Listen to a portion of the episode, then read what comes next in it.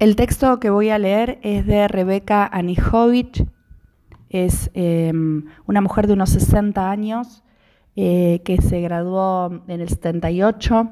En su currículum aparece en el 77 su primera experiencia docente como auxiliar en el Instituto Nacional Superior de Profesorado eh, González en la Cátedra Metodología y Práctica de la Enseñanza. En el 80 también fue profe de metodología y práctica de la enseñanza en el mismo instituto. Y bueno, y después en 84, 85, 86, 89 ya eh, consolidó su experiencia como profesora, fue jefa de trabajos prácticos en varias cátedras. Eh, todo esto está, forma parte de su currículum que está disponible online. Es autora de muchas investigaciones vinculadas con el ámbito de la educación.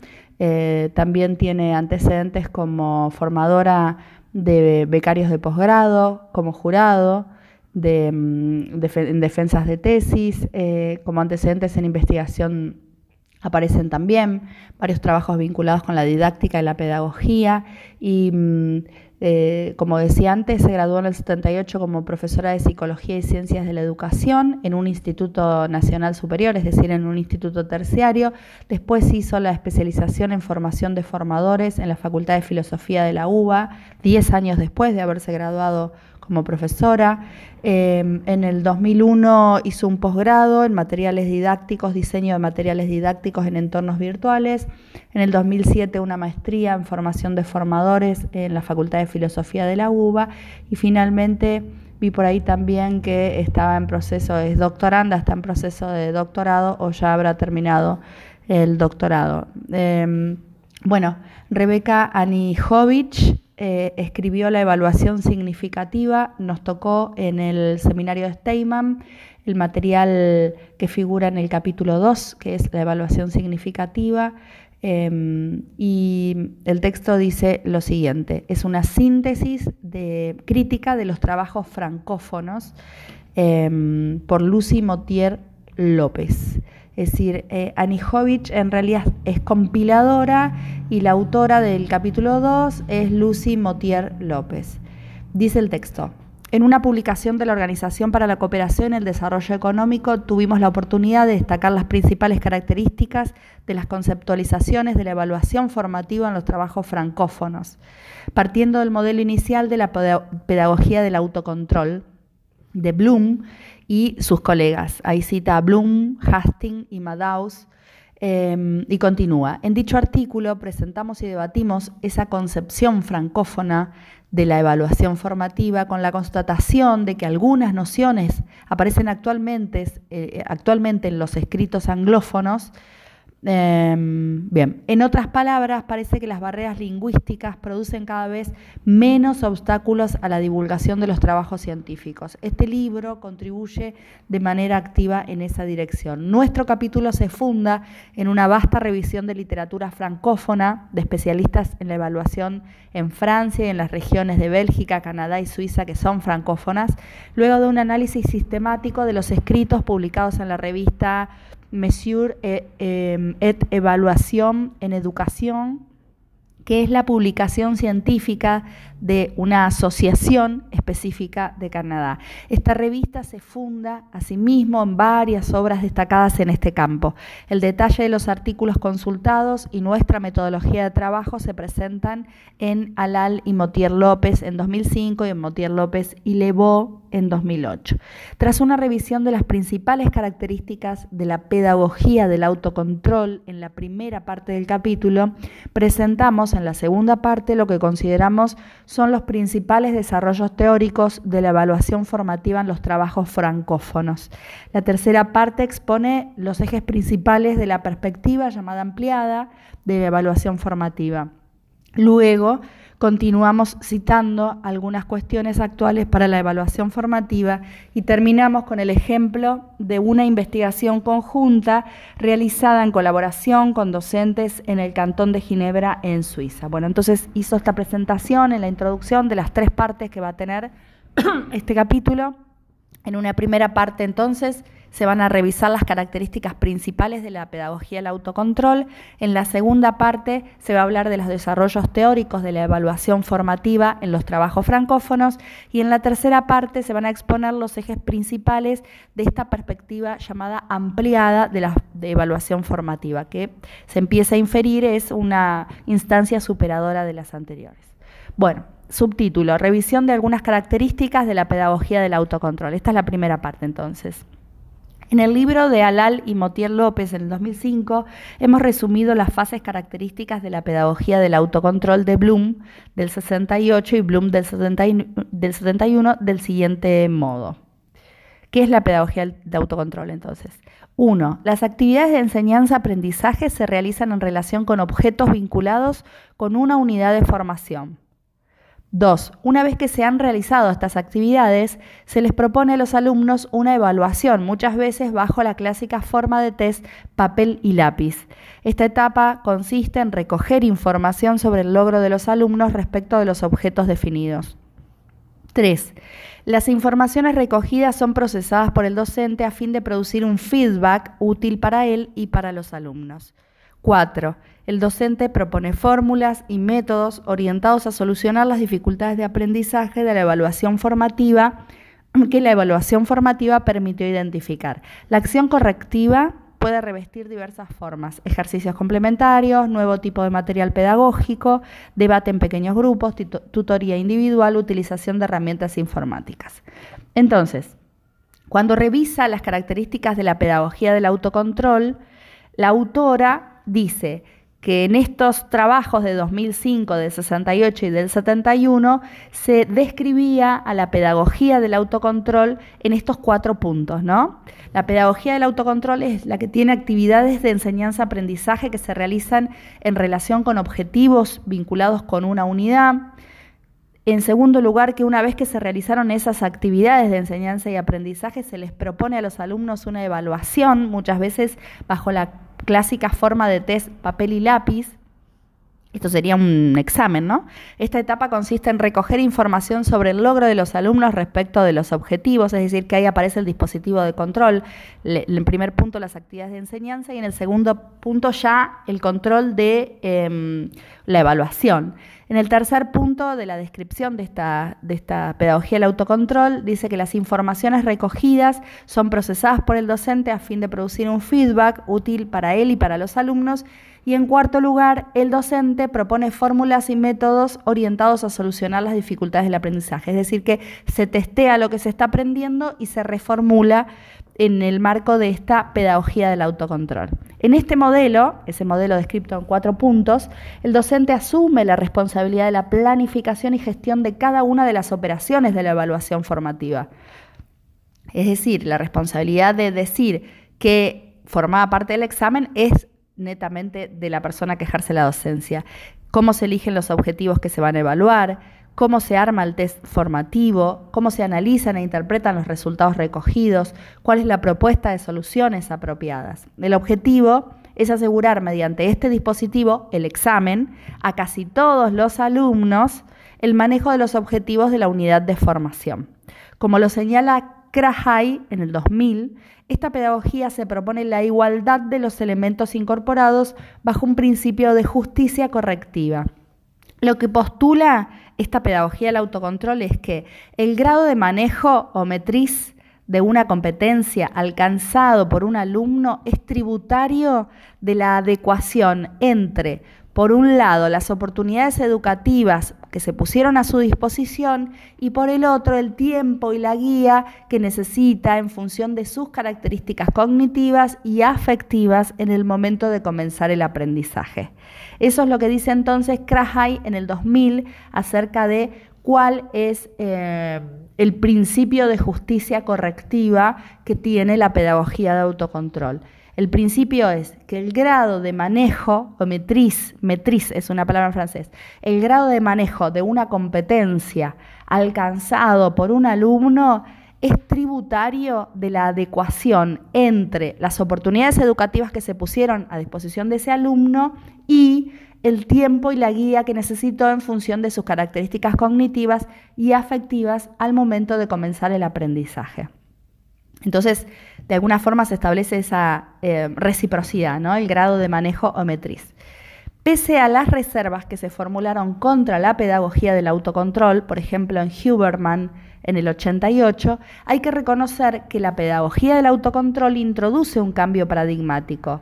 En efecto, en estos trabajos los de la pedagogía del autocontrol, la evaluación escolar ya no está solamente vinculada a cuestiones de certificación y de selección, sino que eh, la evaluación está vista como en condiciones de sostener los aprendizajes de los alumnos por encima de su certificación.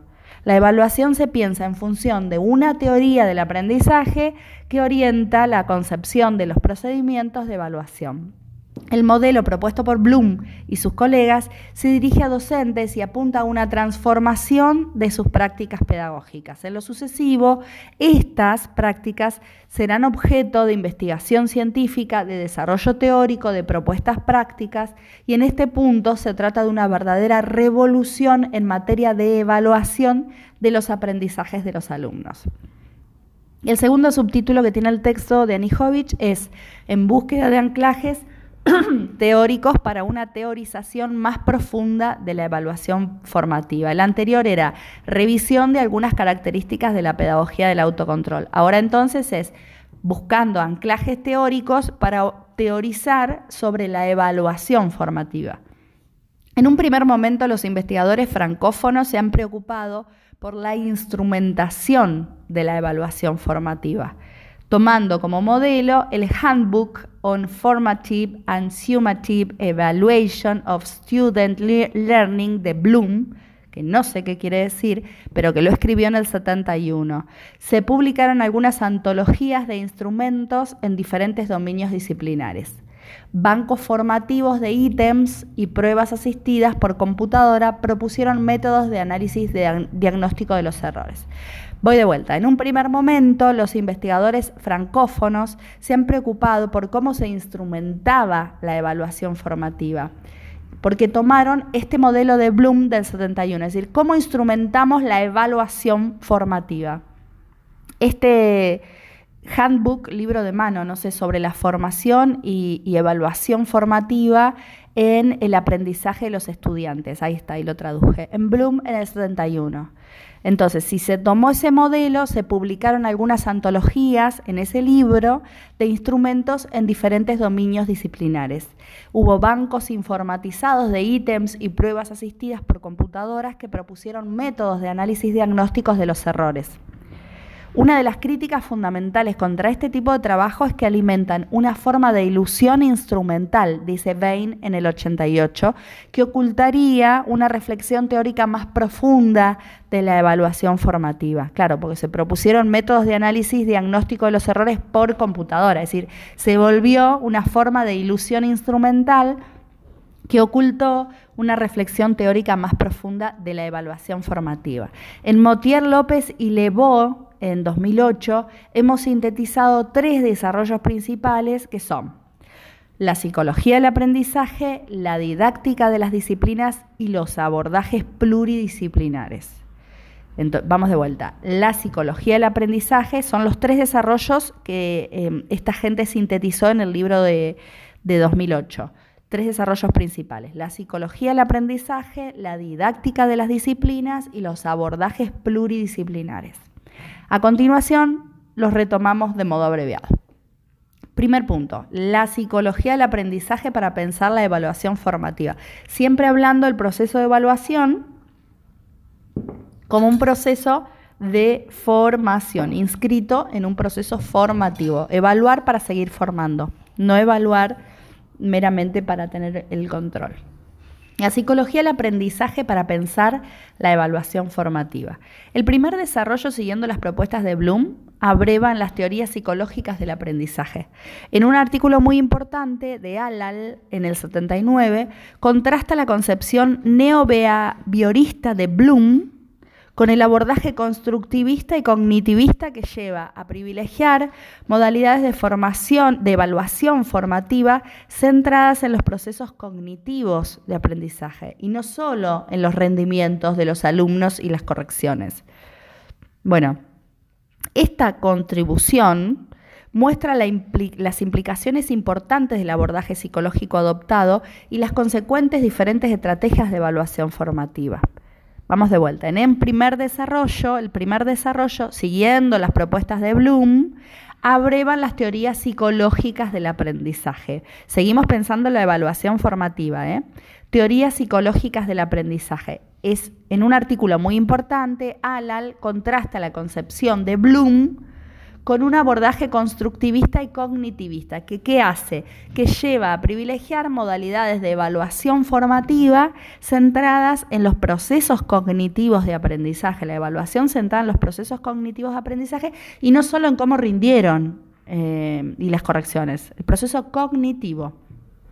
Esta contribución muestra las implicaciones importantes del abordaje psicológico adoptado y las consecuentes diferentes estrategias de evaluación formativa. Múltiples investigaciones han proseguido esta conceptualización, la de la psicología del aprendizaje, ¿no? interactuando con el desarrollo de los trabajos en psicología del aprendizaje.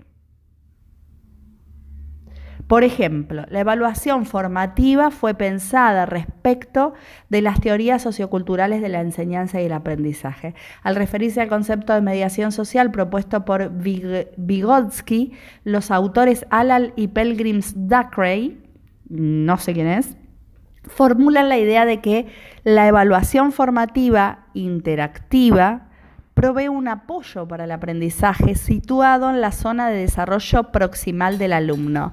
Más recientemente, Motier López, en el 2006, explotó los marcos teóricos de la cognición y del aprendizaje, situados también, eh, bueno, y se cita un libro, Brown, Collins, Daggett, Leib y Wenger, para conceptualizar la evaluación como una práctica situada que se co constituye con los alumnos en el contexto social de cada microcultura de clase. De estos trabajos, estos que citamos de Motier y López en el 2006 y de este colectivo de gente en el 91, se desprende que las maneras de pensar la evaluación formativa se van diversificando y se precisan en función de la concepción adoptada del aprendizaje. Otro subtítulo, las didácticas de las disciplinas para pensar la evaluación formativa. Venimos de un título anterior en donde se decía que em, se habían sintetizado tres desarrollos principales, ¿no? hablando de esto de em, eh, la reflexión teórica sobre la evaluación formativa que en la reflexión teórica de la evaluación formativa se habían sintetizado tres desarrollos, la psicología del aprendizaje, que es lo que ya mencionamos, y ahora viene la didáctica de las disciplinas. Bien, la didáctica de las disciplinas, dice el título, las didácticas de las disciplinas para pensar la evaluación formativa. Otro abordaje teórico de la evaluación formativa es el propuesto por investigadores francófonos que trabajan en el campo de la didáctica. Ahí cita a Bain en el 88, Chevalar en el 86, García de Bank y más en el 87. Ese conjunto de investigadores francófonos trabajaron en el campo de la didáctica y este abordaje analiza la evaluación como componente de un sistema didáctico que pone en relación al docente, al educando y el saber que se debe enseñar. Intenta mostrar cómo la estructuración de los contenidos de las disciplinas escolares determina los objetivos, los medios y las funciones de la evaluación formativa. De vuelta, intenta mostrar cómo la estructuración de los contenidos de las disciplinas escolares, cómo se estructuran los contenidos, determina los objetivos, los medios y las funciones de la evaluación. O sea, todo depende de cómo se, cómo se estructuran los contenidos. Schubauer, Leoni, en el 91, propone una interpretación de la evaluación en términos de contrato didáctico, que vincula las expectativas recíprocas de la docente y de las alumnas en relación con un contenido o con una tarea dada. Empecé a usar el, el femenino porque acá está todo masculino.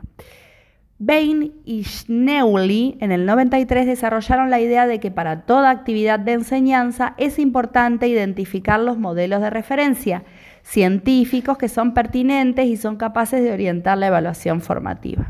Bien, entonces, en el segundo enfoque que habíamos mencionado, las didácticas de las disciplinas para pensar la evaluación, está este conjunto de literatura que ha eh, abordado teóricamente las didácticas de las disciplinas, ¿no? Siempre pensando la evaluación formativa. ¿Para qué evaluamos? Dijimos entonces em, que intentan mostrar cómo se estructuran los contenidos y cómo eso define la evaluación, eh, otro equipo de investigación planteó, eh, planteó la cuestión en términos de contrato didáctico y eh, finalmente el último equipo desarrolló la idea de que toda la actividad de enseñanza tiene que tener modelos de referencia científicos que sean capaces de orientar. Abordajes pluridisciplinarios para pensar la evaluación. Este era el tercer enfoque que había citado entonces Anijovic como compiladora. El tercer desarrollo teórico agrupa las contribuciones que argumentan un abordaje pluridisciplinario para estudiar la evaluación formativa. Acá entran los artículos de Perrenú en el 91 y en el 93 que sitúan la evaluación formativa en la intersección de varias perspectivas teóricas. Para el autor es menester es necesario articular las orientaciones cognitivas, comunicativas y didácticas de la evaluación formativa en un marco más general de la regulación. Obsérvese que varios autores, refiriéndose a los trabajos de la psicología social, insisten en la dimensión comunicacional de la evaluación escolar.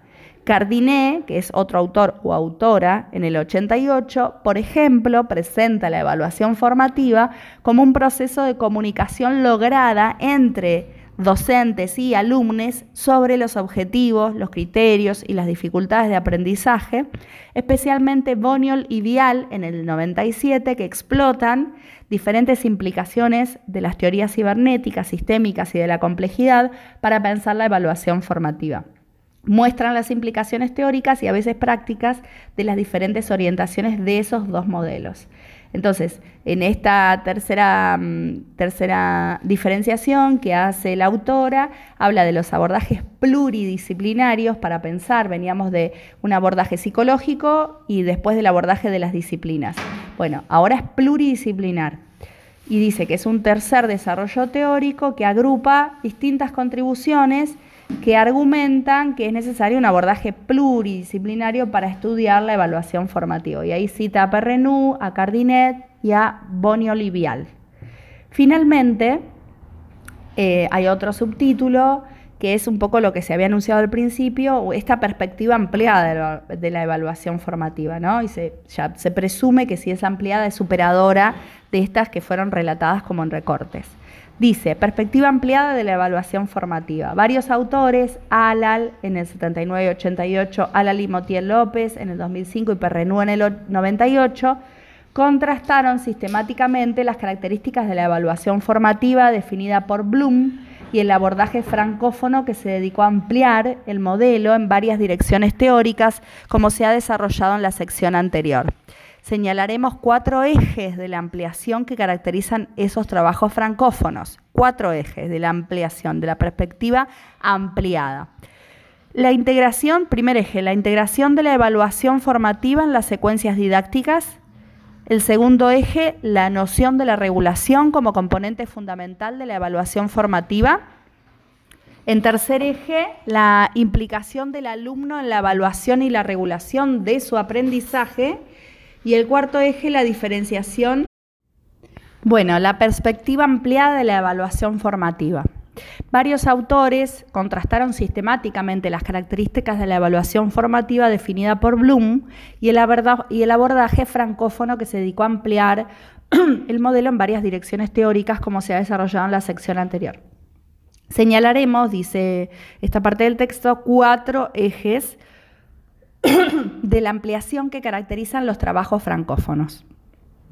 Perdón, pero tengo tos. Los ejes entonces de la ampliación, de la perspectiva ampliada de la evaluación formativa en los trabajos francófonos son 1. La integración de la evaluación formativa en las secuencias didácticas. 2. La noción de regulación como componente fundamental de la evaluación formativa. Regulación. Tres, la implicación del alumno o la alumna en la evaluación y la regulación de su aprendizaje, que se implique. Y cuatro, la diferenciación pedagógica que resulta de la evaluación formativa. Bien, Con respecto al primer punto, integrar la evaluación formativa en la secuencia de formación. Más que considerar la evaluación formativa como un acontecimiento específico que tiene lugar después de una fase de enseñanza, la perspectiva ampliada de la evaluación formativa promueve su integración en la secuencia de enseñanza y aprendizaje. Es decir, la evaluación no viene al final de que cuando terminé de enseñar, sino la perspectiva ampliada dice que la evaluación está integrada a la secuencia de enseñanza-aprendizaje. Esa integración exige una diversificación de los medios de evaluación. Además de los test de tipo lápiz y papel, cuestionarios múltiple choice y otras fichas de deberes y tareas para el hogar, destinadas a verificar si los alumnos han comprendido el contenido de la lección, la evaluación puede realizarse por medio de la observación directa del docente o de la docente de las actividades del alumne, utilizando o no un instrumento de observación y de apreciación, mediante intercambios entre alumnos en diferentes momentos de la clase, por medio de las interacciones colectivas que posibilitan a los alumnos la, la exposición de diferentes maneras de comprender una tarea o de efectuar una actividad. La evaluación formativa se realiza de manera inmediata, directamente coordinada con la actividad del alumne durante su desarrollo existe el desafío de encontrar una articulación coherente entre evaluaciones fuertemente integradas a las situaciones de enseñanza y aprendizaje, a menudo informales, y evaluaciones formativas puntuales que permiten al o la docente informarse de forma más sistemática y posibilita una apreciación analítica desgajada de la acción en el aula. ¿Qué palabra? Desgajada. Bueno, eso con respecto a la integración de la evaluación formativa, que era el primero de los cuatro ejes de la perspectiva empleada. Bueno, integrar la evaluación formativa a la secuencia didáctica. ¿Cómo es esto? No dejándola para el final, sino incorporándola a la secuencia de enseñanza y aprendizaje. Entonces dice, diversificar las evaluaciones. Si hacíamos lápiz y papel, o sea, el examen común, cuestionarios múltiple choice y otras fichas de deberes y tareas para el hogar para verificar si están comprendiendo y para que la evaluación se pueda hacer a través de la observación directa del docente o de la docente de las actividades, mediante intercambios entre alumnos en diferentes momentos de la clase, o sea, bueno, ir estimulando y estando atentos y atentas a cómo se está produciendo el aprendizaje y evaluando, digamos, una evaluación formativa. Bien, el segundo de los em, ejes de ampliación de esto de la perspectiva ampliada es la regulación como componente fundamental de la evaluación formativa. ¿Qué quiere decir esto? En la perspectiva ampliada de la evaluación formativa, la idea de solución de las dificultades de aprendizaje reemplazada por el concepto de regulación. ¿Cuál era la idea de solución? Esto era del feedback y la corrección, ¿no? Plantear la prueba para que lo que venga me ayude a corregir lo que estoy enseñando y a testear cómo se está aprendiendo. Bueno, eso es una idea de solución de las dificultades de aprendizaje.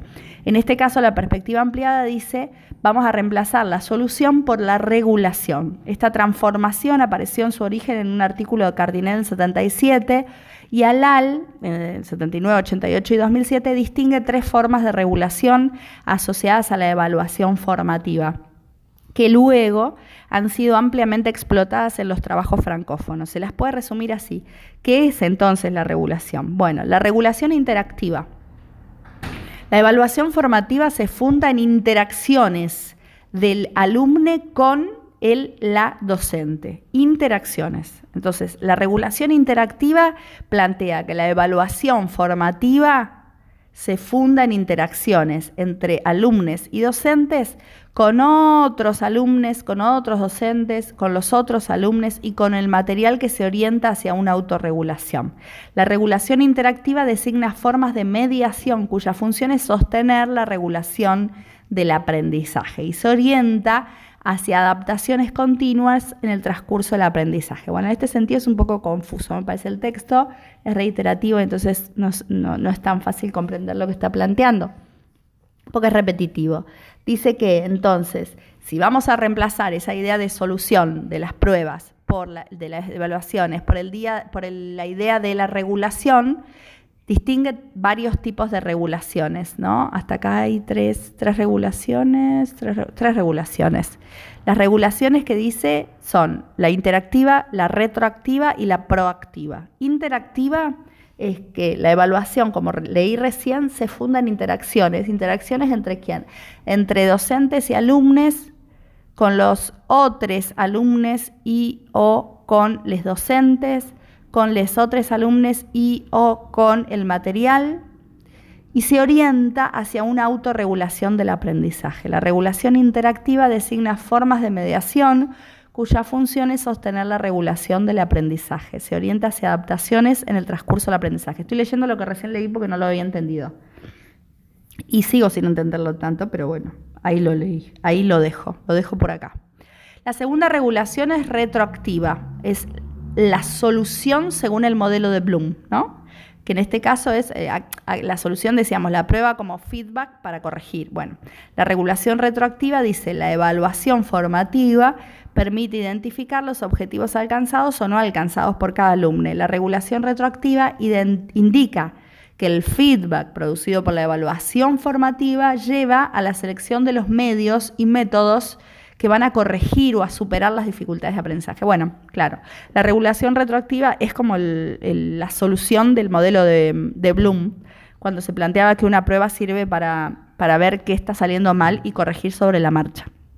Y la tercera regulación, que es la proactiva, dice, mientras que la regulación retroactiva se dirige a objetivos no alcanzados, la regulación proactiva está vinculada con elaborar nuevas actividades de enseñanza-aprendizaje concebidas para tener en cuenta las diferencias entre los alumnos. Las diferencias. La proactiva es para tener en cuenta las diferencias. La regulación proactiva concierne prioritariamente las operaciones que exceden el control y se abre a nuevas trayectorias de aprendizaje. Se preocupa por la diferenciación de la enseñanza en función de las necesidades de los docentes y las docentes, incluyendo a los alumnos de nivel, de nivel escolar avanzado. Bueno, Sigue el capítulo, pero ya no en la especificación de las regulaciones. Sigue, ¿no? Seguimos, recordemos, en la, en la mm, regulación como componente fundamental de la evaluación formativa. Y seguimos, recordemos, en la perspectiva ampliada, ya la perspectiva superadora. Estábamos hablando de las regulaciones. Bueno, resulta esencial instaurar una fuerte articulación entre regulaciones interactivas, integradas a cada situación, regulaciones retroactivas ligadas a las operaciones de verificación y de reanudación de problemas no resueltos y regulaciones proactivas ligadas a la anticipación y a la planificación. ALAL 2007, si alguien puede hacer eso, es Gardel, ¿no? O Gardel o e-, Eva Perón, digo. En esa concepción, la evaluación formativa se orienta a adaptaciones en dos planos. La evaluación formativa en esta concepción, ¿no? De la articulación entre las regulaciones. El aprendizaje del alumne y los dispositivos de enseñanza puestos en marcha. Esos son los dos planos. La evaluación formativa se orienta a adaptaciones en dos planos, el aprendizaje del alumno y los dispositivos de enseñanza que se pusieron en marcha. En el marco de la enseñanza secundaria, que está confrontada a una organización temporal muy exigente, se han distinguido dos niveles de regulación. La evaluación formativa directamente provechosa, para los alumnos que son evaluados. Es el caso del modelo inicial de Bloom y los resultados de la evaluación formativa que son utilizados por el docente para planificar sus futuras actividades didácticas. Bien, me parece que esto no hay que reparar ahí porque complica. Bueno, otro subtítulo, compromiso del alumno en la evaluación y la regulación de su aprendizaje. En la concepción inicial de Bloom, la docente es quien asume la responsabilidad de la evaluación. A su vez, la perspectiva ampliada alienta un compromiso mayor de los alumnos en la evaluación formativa con el objetivo de establecer métodos de autorregulación más deliberados. Estoy tomando mate. Se distinguen tres modalidades de compromiso que puede tener el alumno o le alumne. La autoevaluación en el sentido estricto, la evaluación mutua entre pares y la coevaluación que estipula una confrontación de las evaluaciones realizadas por el la docente y el la alumno A. Hay varios autores o autoras, Alal, Nunciati, Beslin, en 2001, que proponen una teorización muy detallada del rol de las y los alumnos en la formación de los objetivos y criterios de evaluación, en la conducta de evaluaciones interactivas. La, BEOL, la, la BOL, que hoy lo habíamos citado o la habíamos citado en el 99, amplía la conceptualización de la autoevaluación, agregando las regulaciones motivacionales, además de las regulaciones cognitivas y metacognitivas. Este mismo autor, que parece que es varón, en un artículo de 2007, me perdí, Ahí está, identifica dos metas complementarias de la autorregulación. Bueno, a ver, vamos a ir cerrando. Entonces, el compromiso, este capítulo habla del compromiso o esta parte del alumno o la alumna en la evaluación y la regulación. ¿Y qué implica? Bueno, en la concepción inicial de Bloom, todo el trabajo lo tenía que hacer él o la docente. En esta concepción de la perspectiva ampliada, se puede regular la evaluación entre pares incluso, ¿no? Bien, qué tipo de regulaciones se pueden hacer. Para una diferenciación pedagógica y creo que falta, mm, no, nos falta poquito, es larguísimo este texto. Uf, qué largo que es. Por favor. Para una diferenciación pedagógica. El objetivo principal de la pedagogía del autocontrol es que mediante la evaluación formativa seguida de un feedback y de una acción correctiva, todos, a casi todos los alumnos, alcancen los objetivos de aprendizaje definidos. En la perspectiva propuesta por la literatura francófona, se pone mucho énfasis en la diferenciación de la enseñanza que se desprende de los métodos de la evaluación formativa, al tiempo que se reconoce que los objetivos de base exigen ser alcanzados por todos los alumnos que se han destacado, pero la cuestión de una posible adaptación de los objetivos con la finalidad de tener más en cuenta las experiencias culturales y los centros de interés personal de cada alumno. Las diferentes formas de regulación definidas en especial, la regulación proactiva tiende a identificar las diferentes cualitativas, las diferencias cualitativas entre los alumnos a fin de proponer actividades adaptadas a su necesidad. Acá está haciendo un resumen, ¿no? Tomemos el ejemplo de una resolución de problema de multiplicación. Después de una evaluación formativa bajo la forma clásica de lápiz y papel, la docente propone a algunos alumnos un juego informático, la regulación interactiva alumno-material juego informático que permite consolidar su conocimiento de la tabla de multiplicación, entre paréntesis, regulación retroactiva, y si está, poniendo en un ejemplo todos los elementos que hasta acá trabajamos. Entonces, regulación retroactiva exige a otros alumnos que retomen el problema, regulación retroactiva, trabajando en grupos de a dos. Tutoría, una forma posible de regulación interactiva entre pares pone a disposición ejercicios de consolidación del algoritmo de la multiplicación en columnas, entre paréntesis, regulación retroactiva, propone problemas más complejos en los cuales los alumnos deben combinar varias operaciones o inventar problemas para sus compañeros, entre paréntesis, regulación proactiva. Para ello se implementa un plan de trabajo a lo largo de varios días tras un debate con los alumnos sobre los objetivos de aprendizaje a los que se aspira. Se integra una grilla de autoevaluación en el plan de trabajo que le pide al alumno que evalúe a. Los conocimientos matemáticos en juego, la tabla de multiplicar, el algoritmo, la resolución de un problema. B. Su método de trabajo en autonomía. Mientras los alumnos trabajan, el docente o la docente lleva a un alumno aparte, regulación interactiva docente-alumno, con la que desea comprender, con el que desea comprender mejor su motivación frente a la matemática. Fíjense toda la estrategia, ¿no? Una vez que se ha terminado el plan de trabajo, él, la docente, evalúa las actividades que se han producido que han producido marcas escritas y confronta su evaluación con la autoevaluación del alumno o de la alumna, entre paréntesis, coevaluación. Sobre esta base decide clausurar su secuencia de enseñanza con una apuesta en común que permite a los alumnos confrontar sus métodos y explicitar su comprensión, entre paréntesis, regulación interactiva entre alumnos y docentes. Bueno, espero que sea uno de los últimos títulos. Algunas cuestiones actuales, dice el subtítulo. Nuestros análisis, nuestro análisis de los trabajos francófonos sobre la evaluación formativa en el transcurso de los últimos 30 años ha demostrado que los investigadores han abrevado en diferentes disciplinas para desarrollar anclajes teóricos más apuntalados en la evaluación formativa y para orientar las prácticas en el aula.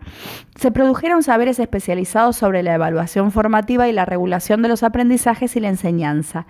Las conceptualizaciones se caracterizan por la complejidad de las prácticas de evaluación en relación especialmente con los puntos siguientes, para los cuales aún quedan desafíos por abordar. Siguiente subtítulo, la naturaleza de los objetos evaluados. En una evaluación integral, los objetos evaluados son aquellos definidos por el currículum del sistema escolar. En una evaluación formativa, los objetos evaluados pueden abrirse a otras dimensiones que intervienen en el aprendizaje, entre paréntesis, dimensiones afectivas, motivacionales, sociales, metacognitivas, etc. Se plantea entonces la cuestión de la manera de apreciar estas dimensiones para sostener el aprendizaje de cada alumno. Un debate actual que no es propio de los trabajos francófonos concierne igualmente a la definición del objeto mismo a evaluar ¿Hay que enumerar los conocimientos que el educando debe adquirir en términos de saberes y de saber hacer disciplinarios o hay que definir campos de competencias más amplios, movilizables por el educando en situaciones complejas de producción, de resolución de problemas o de investigación? Se pregunta Alal en el 2008. En función de la elección del objeto para evaluar, entre paréntesis, restitución de conocimientos, aplicación de procedimientos, movilización de competencias, cierro paréntesis, las metodologías de evaluación, las herramientas utilizadas y los marcos de referencia cambian. La cuestión es el desafío de conceptualizar la articulación entre los diferentes objetos evaluados, como lo proponen, por ejemplo, Rey, Caret, De France y Kahn en 2003. Subtítulo. La construcción de los hechos para evaluar y las situaciones que contribuyen a su producción. Yo no sé esta gente por qué le dio tanta vuelta a esta cuestión. Va. Mm. La construcción de los hechos para evaluar, es decir, ¿qué evaluamos? Tal como lo destaca Perrenú en el 98, a menudo hay confusión entre la evaluación del aprendizaje del alumno y la evaluación de su actividad. Teóricamente, se puede distinguir la actividad del alumno A en una tarea escolar, entre paréntesis, por ejemplo, elaborar un esquema que explique el ciclo del agua, redactar un texto argumentativo, etcétera, cierro el paréntesis, sus procesos cognitivos, abro paréntesis, razonamiento, interpretación, deducción, puesta en relación, etcétera, cierro el paréntesis, y sus aprendizajes, abro el paréntesis, integrar un nuevo conocimiento en sentido amplio, transferir este conocimiento a otras situaciones, etc. Cierro el paréntesis. Si él o la alumno A es pasivo o es pasiva, no se puede evaluar su aprendizaje. Pero ser exitoso en una actividad escolar no significa de facto que ha habido un aprendizaje. Por ende, la actividad del la alumno A es una condición, pero esa condición no basta para apreciar el aprendizaje que no es directamente aprehensible. Desde el punto de vista de la evaluación, esto significa también que los hechos evaluados son hechos construidos, en otras palabras, suscitados por las situaciones de evaluación implementadas las metodologías elegidas, las herramientas utilizadas, la naturaleza del apoyo dispensado, desde una perspectiva del aprendizaje situado, como decían Leib y Wenger en el 91 o Motier López en el 2008, el postulado es que la evaluación también tiene en cuenta la situación en la cual el aprendizaje se manifiesta. Situación está puesto con cursiva a modo de lo situado, ¿no? La situación de evaluación, entre paréntesis, y con ella el uso de los recursos a disposición, el contrato escolar subyacente, las maneras de proceder propias de cada clase, forman parte integrante de lo que el alumno o la alumna aprende y marca entre comillas, el aprendizaje escolar evaluado. En otras palabras, no se evalúa un aprendizaje puro que sería independiente de la situación que lo hace observable. En consecuencia, se impone reflexionar sobre las situaciones de evaluación.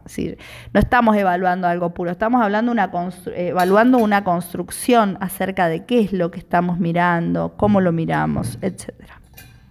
Bueno, reflexionando críticamente sobre las situaciones de evaluación.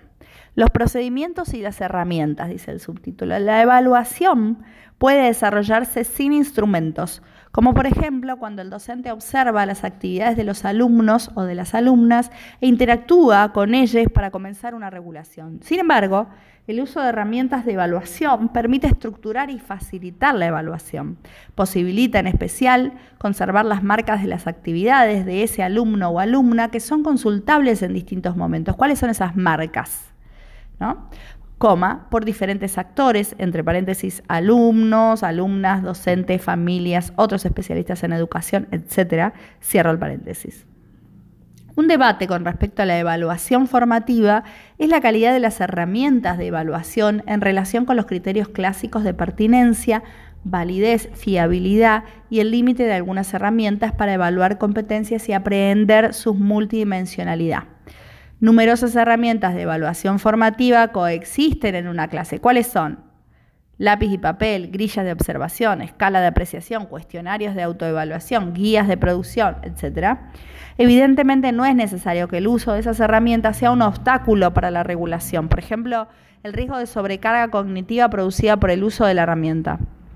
Asimismo, conviene que los alumnos y las alumnas puedan aprender a utilizar las herramientas por medio de procedimientos participativos que permitan construir entre el la docente y lo la alumna o una comprensión compartida, compartida de las herramientas y de sus finalidades.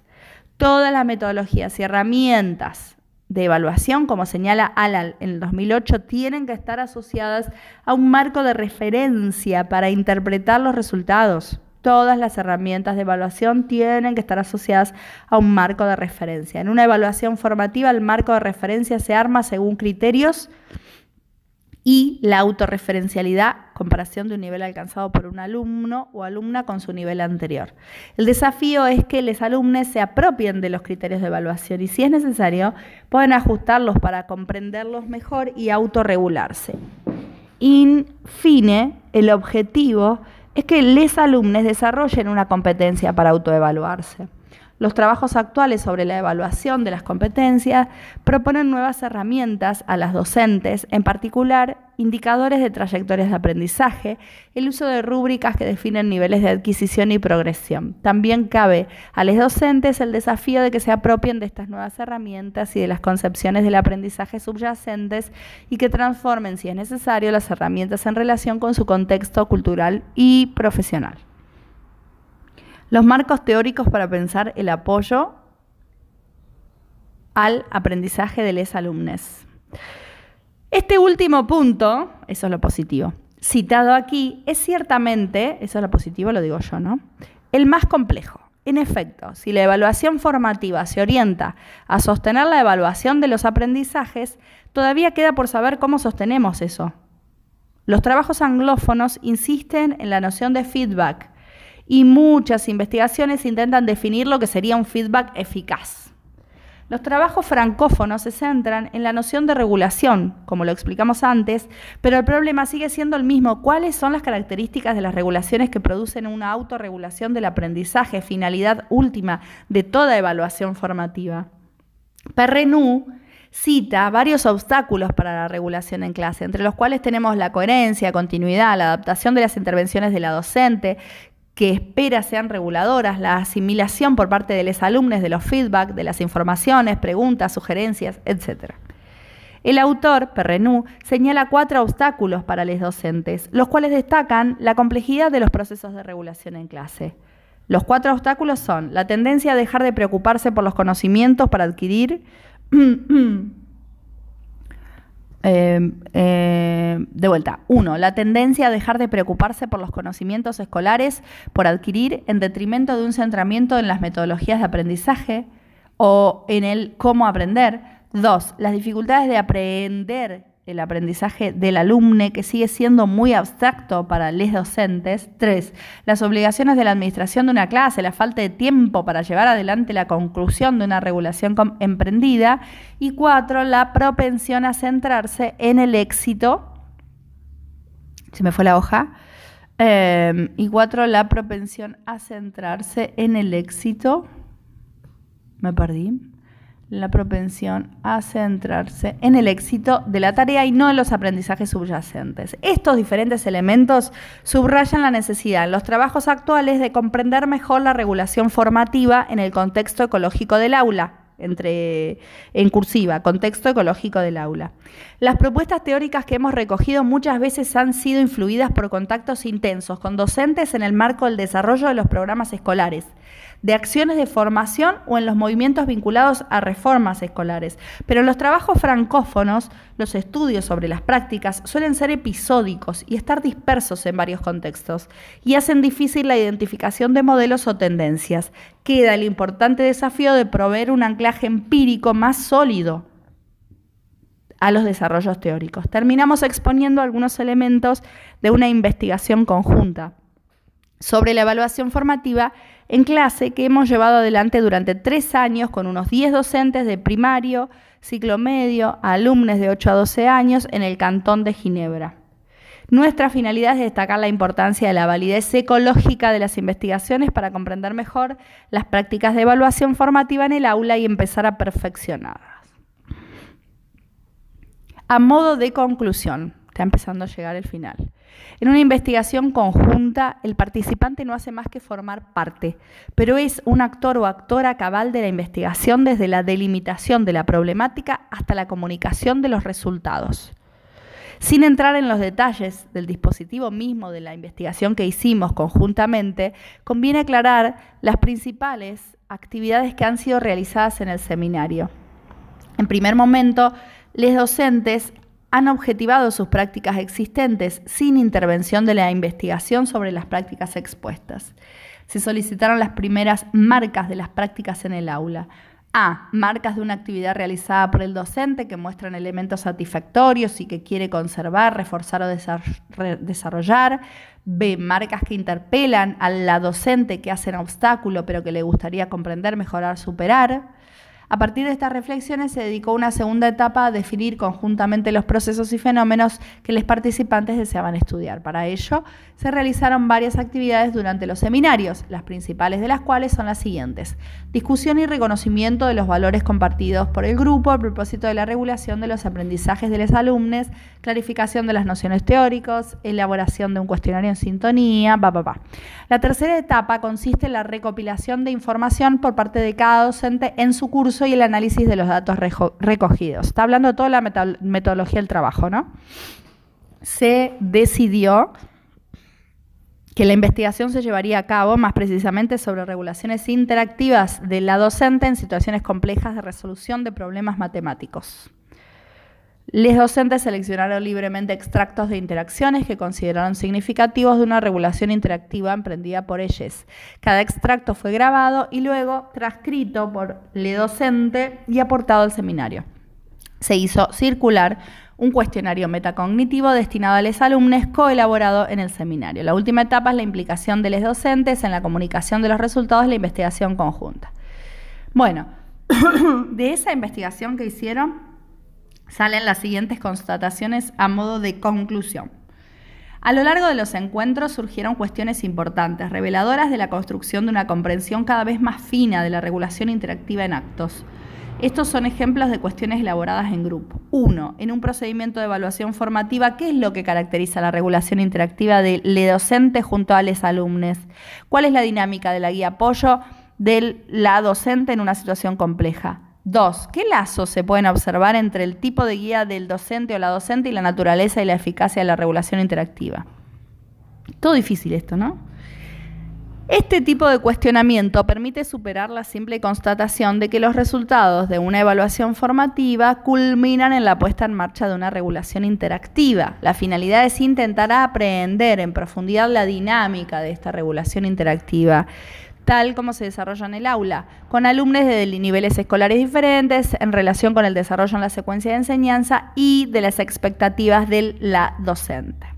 En nuestra investigación, las expectativas expresadas por las, los docentes que han guiado sus evaluaciones formativas y regulaciones interactivas con los alumnos eran las siguientes. Dos puntos. Inmersión en la tarea, comprensión del problema, organización en la búsqueda de soluciones, calidad de la elaboración, de la colaboración entre alumnos, razonamiento matemático, papá. Bueno, siguen. Abajo dice, el ejemplo atañe a un problema, el recinto de la cabra, que surgió de los medios oficialistas de enseñanza de matemática en la Suiza de habla francesa. Bueno, acá hay un eh, intercambio, un diálogo que, está transcrito de esta forma. Dice, el docente o la docente le dice, entonces explícame lo que hicieron, Maude. Y Maude contesta, eh, tratamos de hacer un rectángulo, pero en realidad no va porque no cierra. La docente le dice, muy bien, no cierra, ¿qué podrías hacer para que cierre? Maude dice, no sé. La docente dice, ¿y tú? ¿Tienes alguna idea, Diana? Diana dice, no, realmente no, y hace silencio. La docente dice, veo que hiciste un dibujo en la hoja, explícame lo que hiciste. Diana dice, bueno, tratamos de hacer un rectángulo, pero resulta que no nos sale. Esos primeros intercambios muestran que las, alumnas tienen conciencia de que su resolución es incorrecta, pero no logran superar el obstáculo ni explicar su razonamiento. La docente adapta entonces su apoyo. Viene el siguiente diálogo. Docente, muy bien, pero en el dibujo que veo aquí pusiste las seis barras, aunque yo solo veo tres lados, pusiste dos barras por lado. ¿Esto forma un rectángulo? Diana dice, no. La docente le dice, ¿qué falta entonces en el rectángulo? Y Diana le contesta, falta el cierre de este lado. La docente le dice, muy bien, ¿qué podrías hacer entonces para poner un cierre en ese lado? Bueno, dice Diana, acortarlo un poco. La docente insiste, acortarlo un poco, de acuerdo. Y Maude dice, ¿se puede cerrar ese lado? Diana dice, no, no, porque ahí habría un cuadrado.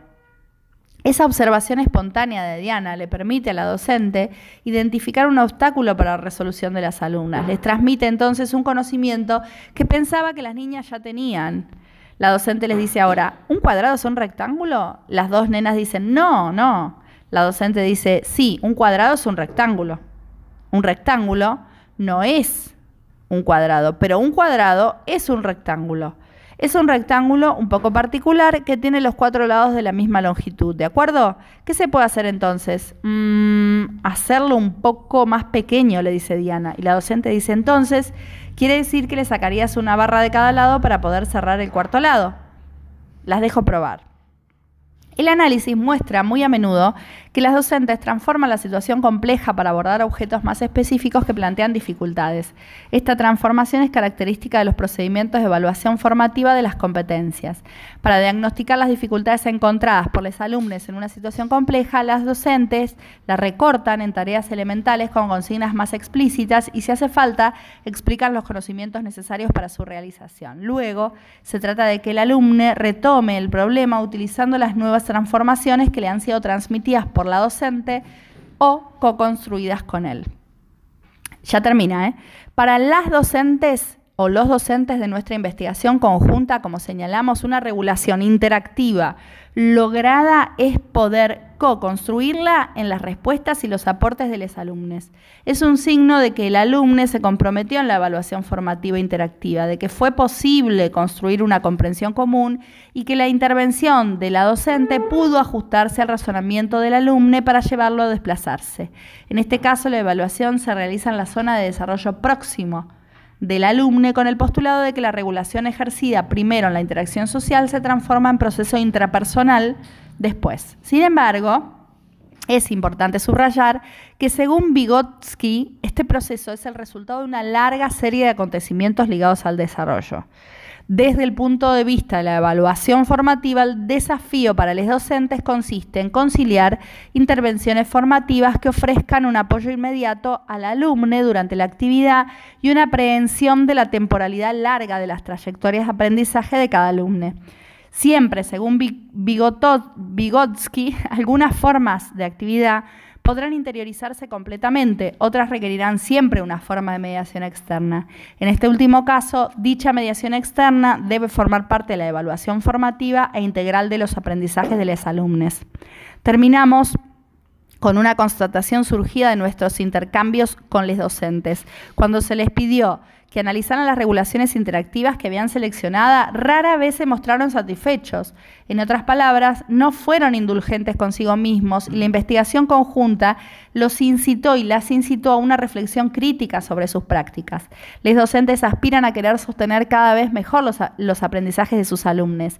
Tienen conciencia de la complejidad de la evaluación formativa cuando ésta tiene la finalidad de acceder al razonamiento de los alumnos de evaluar sus procedimientos y intervenir de la manera más adecuada posible, habida cuenta de sus diferentes necesidades. Los docentes reclaman un desarrollo profesional de calidad en evaluación formativa y la evaluación conjunta representa un medio, entre otros, de contribuir produciendo al mismo tiempo datos objetivados para comprender mejor las prácticas de evaluación formativa en el contexto habitual de la clase.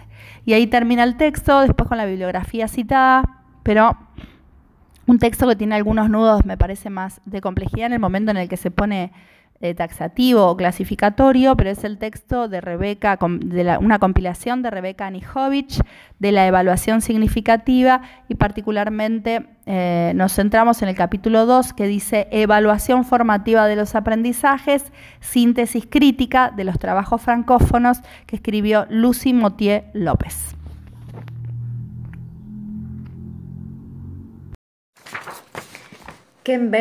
¿Qué hacen los mejores profesores universitarios? Introducción, definir los mejores. Cuando Ralph Lynn se graduó en 1932 en la universidad, engalanado con una serie de honores académicos, comenzó a lavar la ropa de la gente para poder sobrevivir el periodo de la depresión económica. Diez años después, consiguió el certificado de capacitación docente mediante un curso por correspondencia y dio clases de historia en bachillerato durante los seis meses anteriores a su aislamiento en el ejército a finales de 1942. Pasó la mayor parte de la Segunda Guerra Mundial en Londres observando la ropa sucia de los demás, censurando las cartas de los soldados para evitar que revelasen demasiado a los de casa sobre los movimientos de tropas y leyendo historia. Cuando volvió a casa en 1945, pidió a su alma mater, Baylor University que le permitiese dar clase. Posteriormente se fue al norte, a la University of Wisconsin, para conseguir su grado de doctor en Historia Europea. En 1953 regresó a Texas, donde dio clases los siguientes 21 años. Cuando Lyne se retiró en 1974, le rindieron tributo más de 100 de sus antiguos alumnos para que para entonces ocupaban algún puesto académico. Uno de ellos, Robert Fulghum, que más tarde escribió un libro muy famoso en el que proclamaba que todo lo que hacía falta saber sobre la vida lo aprendió en el jardín de infancia. Proclamó que Ralph Lynn era el mejor profesor del mundo. Otra estudiante, Anne Richards, que llegó a ser gobernadora de Texas en 1991, escribió que las clases de Lane no ofrecían una ventana al mundo, nos ofrecían una ventana al mundo y que para una muchachita de Huaco sus clases eran como grandes aventuras. Eran, explicaba, unos años después de abandonar la casa del gobernador, como viajes mágicos al interior de las mentes y de los grandes eventos de la historia. Hal Wingo, que fue a las clases de Line mucho antes de convertirse en el editor de la revista People, concluyó que Lynn ofrecía el mejor argumento que él conocía para la clonación humana. Nada podría darme más esperanza para el futuro, explicaba el editor, que pensar que Ralph Lynn, con toda su sabiduría e ingenio, seguiría educando a las nuevas generaciones de aquí a la eternidad. ¿Qué hizo Lynn para conseguir esa importante y duradera influencia en el desarrollo intelectual y moral de sus estudiantes? ¿Qué hace cualquiera de los mejores profesores de la universidad para ayudar y animar a sus estudiantes a conseguir unos resultados extraordinarios de su aprendizaje? ¿Qué hace Janet Narden, una profesora de biología celular que da clases sobre el cerebro a los estudiantes de medicina de la Vanderbilt University para conseguir que sus estudiantes aprendan tanto? ¿Cómo hace Anne Goodworth, profesora de teatro de la Northwestern University, para elevar a sus estudiantes de interpretación a la altura de la genialidad dramática? Dado que la clonación humana no es una opción, ¿Sería posible hacer alguna clonación intelectual para capturar los pensamientos de personas como Don Saari de la University of California en Irvine, cuyos estudiantes de cálculo algunas veces han acaparado el 90% de las A1 de los estudiantes departamentales? ¿Podemos capturar la magia de Paul Travis y su High Hannah que enseñaron historia y literatura en una pequeña facultad provinciana de Oklahoma en los años 70 y posteriormente en otras instituciones desde Pensilvania hasta Kansas, empujando a sus estudiantes a nuevos niveles intelectuales? ¿Qué hace que algunos profesores tengan éxito con estudiantes de formación diversa? Consideremos el caso de Paul Baker, un profesor que pasó casi 50 años animando a sus estudiantes a encontrar su propia creatividad. En los años 40, Baker desarrolló un curso para un programa de grado en teatro que tituló Integración de Capacidades, una exploración del proceso creativo capaz de recargar la mente y que atrajo tanto a futuros ingenieros, científicos e historiadores como a actores y a otros artistas. A finales de los 50 utilizó el curso para el programa de posgrado en teatro en Dallas Theatre Center y posteriormente en la Trinity University, revolucionando las producciones teatrales en todo el mundo. Hacia los 70 empleaba el método de integración como director del nuevo Instituto Público de Distrito de Dallas para las artes escénicas y cambió las vidas de muchos estudiantes que otros habían descartado como fracasos. A principios de los 90, ya retirado de un pequeño rancho situado en el este de Texas, retomó el mismo enfoque creando un programa para la escuela elemental local, que elevó a niveles históricos las puntuaciones de las pruebas estándar en esa comunidad rural. ¿Cómo lo hizo? Durante más de 15 años me he planteado estas preguntas mientras observaba las prácticas y el pensamiento de los mejores profesores, de esas personas que tienen mucho éxito a la hora de ayudar a sus estudiantes a conseguir resultados de aprendizaje extraordinarios. Mucha de la inspiración de esta investigación procede de los buenísimos profesores con los que me he encontrado en la vida. Me parece que la enseñanza es uno de esos entornos humanos que raramente se beneficia de su pasado. Los grandes profesores aparecen, pasan por la vida de sus estudiantes, y solo unos pocos de ellos quizás consigan alguna influencia en el vasto arte de la enseñanza. En la mayoría de los casos, su ingenio perece con ellos, y las siguientes generaciones deberán redescubrir de nuevo la sabiduría que dirigió su práctica. Como mucho, perdurará algún pequeño fragmento de su talento, unas pocas piezas rotas en las que se encarnarán las siguientes generaciones sin llegar a ser plenamente conscientes de la riqueza anterior existente bajo sus pies. Hace una década me enfrenté a la tragedia de perder parte de esa riqueza con la muerte de un profesor de talento que nunca llegué a conocer personalmente.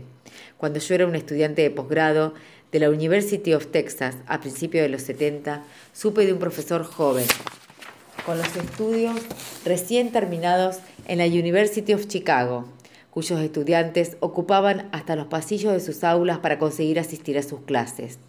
Casi todos los días veía un pequeño ejército que seguía a Tom Pilot, desde el aula hasta el departamento, donde continuaban las discusiones que su clase había iniciado. A finales de los 80, mi hijo y mi nuera tuvieron a Philpott dándoles clase de historia urbana en Estados Unidos y vi cómo provocó en ellos nuevas preguntas y perspectivas. Escuché con interés renovado los relatos de los estudiantes, incluso de muchos que no estaban matriculados en su curso, que abarrotaban el aula del legendario profesor con la intención de cargar sus baterías intelectuales. Quise entrevistar a Pilpot sobre su docencia y consideré la posibilidad de filmar alguna de sus clases, pero esa posibilidad nunca llegó. Poco después se quitó la vida. Sus colegas lo elogiaron, sus estudiantes recordaron sus clases, y quizás los pocos de ellos que se conviertan en profesores puedan poner algo del talento de él en sus propias carreras. Sin embargo, la mayor parte de su biblioteca de buen hacer y práctica docente se quemó hasta las cenizas cuando murió. Su sabiduría sobre el desarrollo de los barrios de Chicago permanece, pero él nunca capturó su propia sabiduría docente y nadie lo hizo por él. En este libro he intentado capturar la sabiduría colectiva de algunos de los mejores profesores de los Estados Unidos, para registrar, no solo lo que hacen, sino también lo que piensan. Y sobre todo para comenzar una caracterización de sus prácticas. El estudio incluyó inicialmente solo un puñado de profesores de dos universidades, pero al final logró abarcar profesores de dos docenas de instituciones, desde facultades de libre acceso a universidades volcadas en la investigación y fuertemente selectivas. Algunos daban clase casi siempre a estudiantes con las mejores credenciales académicas, otros trabajaban con estudiantes con expedientes escolares por debajo de la media. En total, mis colegas y yo observamos las prácticas y la forma de pensar de entre 70, 60 y 70 profesores. Estudiamos extensivamente casi tres docenas de ellos y menos exhaustivamente a los demás. Unos cuantos de los sujetos fueron ponentes en alguno de los ciclos anuales que organizaban las universidades de Vanderbilt y Northwestern, en los que se invitaba a profesores de otras instituciones que han conseguido resultados docentes más allá de lo normal. Los sujetos procedían de facultades de medicina y de departamentos de grado de distintas disciplinas, incluidas las ciencias naturales y sociales, las humanidades y las artes escénicas. Unos pocos venían de programas de posgrado de gestión y dos de ellos de facultades de derecho. Queríamos saber lo que hacen y piensan los profesores extraordinarios que puedan dar cuenta de sus logros. Más importante aún, queríamos saber si las lecciones que nos proporcionaban podían instruir la docencia de otras personas. He dirigido este libro a la gente que enseña, pero sus conclusiones pueden ser también de interés para los estudiantes y para sus padres. Definir la excelencia. Para empezar este estudio tuvimos que definir lo que entendíamos por profesores extraordinarios. Esto resultó ser un asunto bastante sencillo. Todos los profesores que elegimos para colocarlos bajo nuestro microscopio pedagógico habían logrado un gran éxito a la hora de ayudar a sus estudiantes a aprender consiguiendo influir positiva, sustancial y sostenidamente en sus formas de pensar, actuar y sentir. Lo que realmente hacían los profesores en las aulas no nos importaba, dado que no causaban daño alguno a sus estudiantes ni a nadie en el proceso. No nos preocupaba demasiado cómo conseguían sus resultados. Estilos deslumbrantes en clases magistrales, animadas discusiones de aula, ejercicios basados en problemas y proyectos o populares investigaciones de campo podían o no contribuir al fin último de la buena docencia. Su presencia o ausencia no dictó nunca qué personas decidíamos investigar. Elegimos a los profesores porque conseguían resultados educativos muy buenos. ¿Qué tomamos como evidencia de que un profesor ayudaba y animaba en gran medida a sus estudiantes para que consideraran un aprendizaje relevante e intenso? Este asunto demostró ser bastante más complejo. No hubo ninguna clase de evidencia que funcionara para todos los casos. Sencillamente buscábamos pruebas sobre la excelencia de un docente y si la encontrábamos, incluíamos a esa persona en el estudio. Algunas veces la evidencia llegaba en paquetes claramente identificados, otras teníamos que recogerla de diversos fracasos de diversos frascos sin etiquetar y romper sus piezas a la manera de los antropólogos cuando buscan una civilización perdida. Los tipos de evidencia disponibles dependían tanto del individuo como de la disciplina. Janet Norden, de la Facultad de Medicina de la Vanderbilt University, y Ann Woodworth, del Departamento de Teatro de la Northwestern, ilustran dos patrones diferentes de evidencias. Los estudiantes de medicina de Norden se enfrentan en su aprendizaje a pruebas normalizadas en el formulario del Departamento Nacional de Examinadores Médicos y el examen para la licencia médica de los Estados Unidos. Los resultados de su grupo en las partes del examen de la especialidad de Norden proporcionaban un magnífico indicador del aprendizaje de sus estudiantes. También lo es el testimonio de los estudiantes sobre lo bien que les preparaba sus clases para los, turnos de prácticas clínicas en neurología, los tribunales nacionales y el ejercicio profesional de la medicina. También lo son los exámenes que hacen en sus clases, instrumentos construidos con rigor y cuidado exquisito, que proponen a sus estudiantes casos específicos que exigen amplios conocimientos, gran capacidad de comprensión y sofisticadas destrezas de razonamiento clínico. Y también lo que sus colegas dicen sobre lo bien que prepara a sus estudiantes para las futuras tareas. Norden ha ganado todos y cada uno de los premios a la docencia promovidos por la Facultad de Medicina y otorgados por los estudiantes. Algunos de los galardones en más ocasiones de lo que la universidad hoy por hoy permite. Cuando el rector de Vanderbilt dotó cátedras de excelencia docente en 1993, Norden fue la primera en recibir tal honor. A finales del año 2000, la Asociación Estadounidense de Colegios Médicos la galardonó con su premio Robert Glaser a la excelencia docente. Anne Woodworth también llegó con una plétora de premios docentes, incluyendo su nombramiento para ocupar una cátedra dotada en Northwestern para la excelencia docente.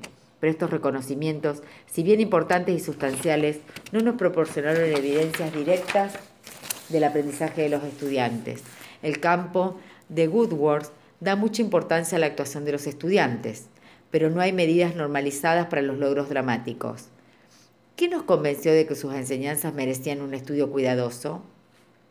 Primero, obtuvimos un amplio conjunto de testimonios de sus estudiantes, no solo acerca de lo entretenido y divertida que resultaba, sino también de lo que les ayudaba a conseguir buenos resultados. Quedamos impresionados con la consistencia de los testimonios, con los elogios que hacían los estudiantes. Aprenderás más en su clase que en cualquier otra de esta facultad. Estas clases cambiaron mi vida y con las puntuaciones perfectas que le daban en respuesta a preguntas sobre el estímulo de interés intelectual y sobre la ayuda prestada a los estudiantes para que aprendieran. Segundo, conseguimos muchas evidencias de lo que enseñaba Woodworth, información que recogimos de sus estudiantes, de su propio relato de los cursos y de la observación de sus clases durante un trimestre completo. Finalmente, vimos las actuaciones de sus estudiantes, tanto en producciones estrenadas como en el trabajo de aula, donde su ayuda convertía a menudo una interpretación sosa en algo mágico. Sin embargo, por, por sí solos, los informes entusiastas de estudiantes y colegas resultaban insuficientes. Queríamos tener indicios de varias fuentes para decidir que valía la pena estudiar a un profesor en concreto. Aunque no insistimos en que cada docente presentase la misma clase de evidencias a favor, sí teníamos dos pruebas de fuego que todos los instructores tenían que cumplir antes de que decidiésemos incluirlos definitivamente en nuestros resultados finales.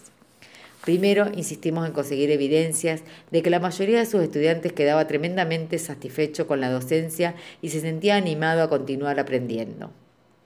Esto era algo más que un mero concurso de popularidad. No nos interesaban las personas por el hecho de que agradaran o de que agradaran a sus estudiantes. Es más, en lugar de ello pedíamos a los estudiantes indicios de cómo el profesor había llegado hasta ellos, intelectual y educativamente, y de si los había dejado con gana de más. Rechazábamos los estándares que un antiguo decano solía describir como no me importa si a los estudiantes les gustan o no las clases, siempre y cuando aprendan la materia, lo que significa Solo me interesa ver cuál es su resultado en el examen final. También pusimos interés en los resultados de los exámenes finales de los estudiantes, pero tuvimos que sopesar el gran conjunto de evidencias que demuestran que los estudiantes pueden conseguir resultados en muchos tipos de examen sin necesidad de haber cambiado su nivel de comprensión o la forma en que consiguientemente razonan, actúan o sienten. También tuvimos interesados en los resultados obtenidos después del examen final, estábamos convencidos de que si los estudiantes salían del aula odiando la experiencia, era menos probable que continuasen aprendiendo e incluso que retuvieran lo que supuestamente habían conseguido de las clases.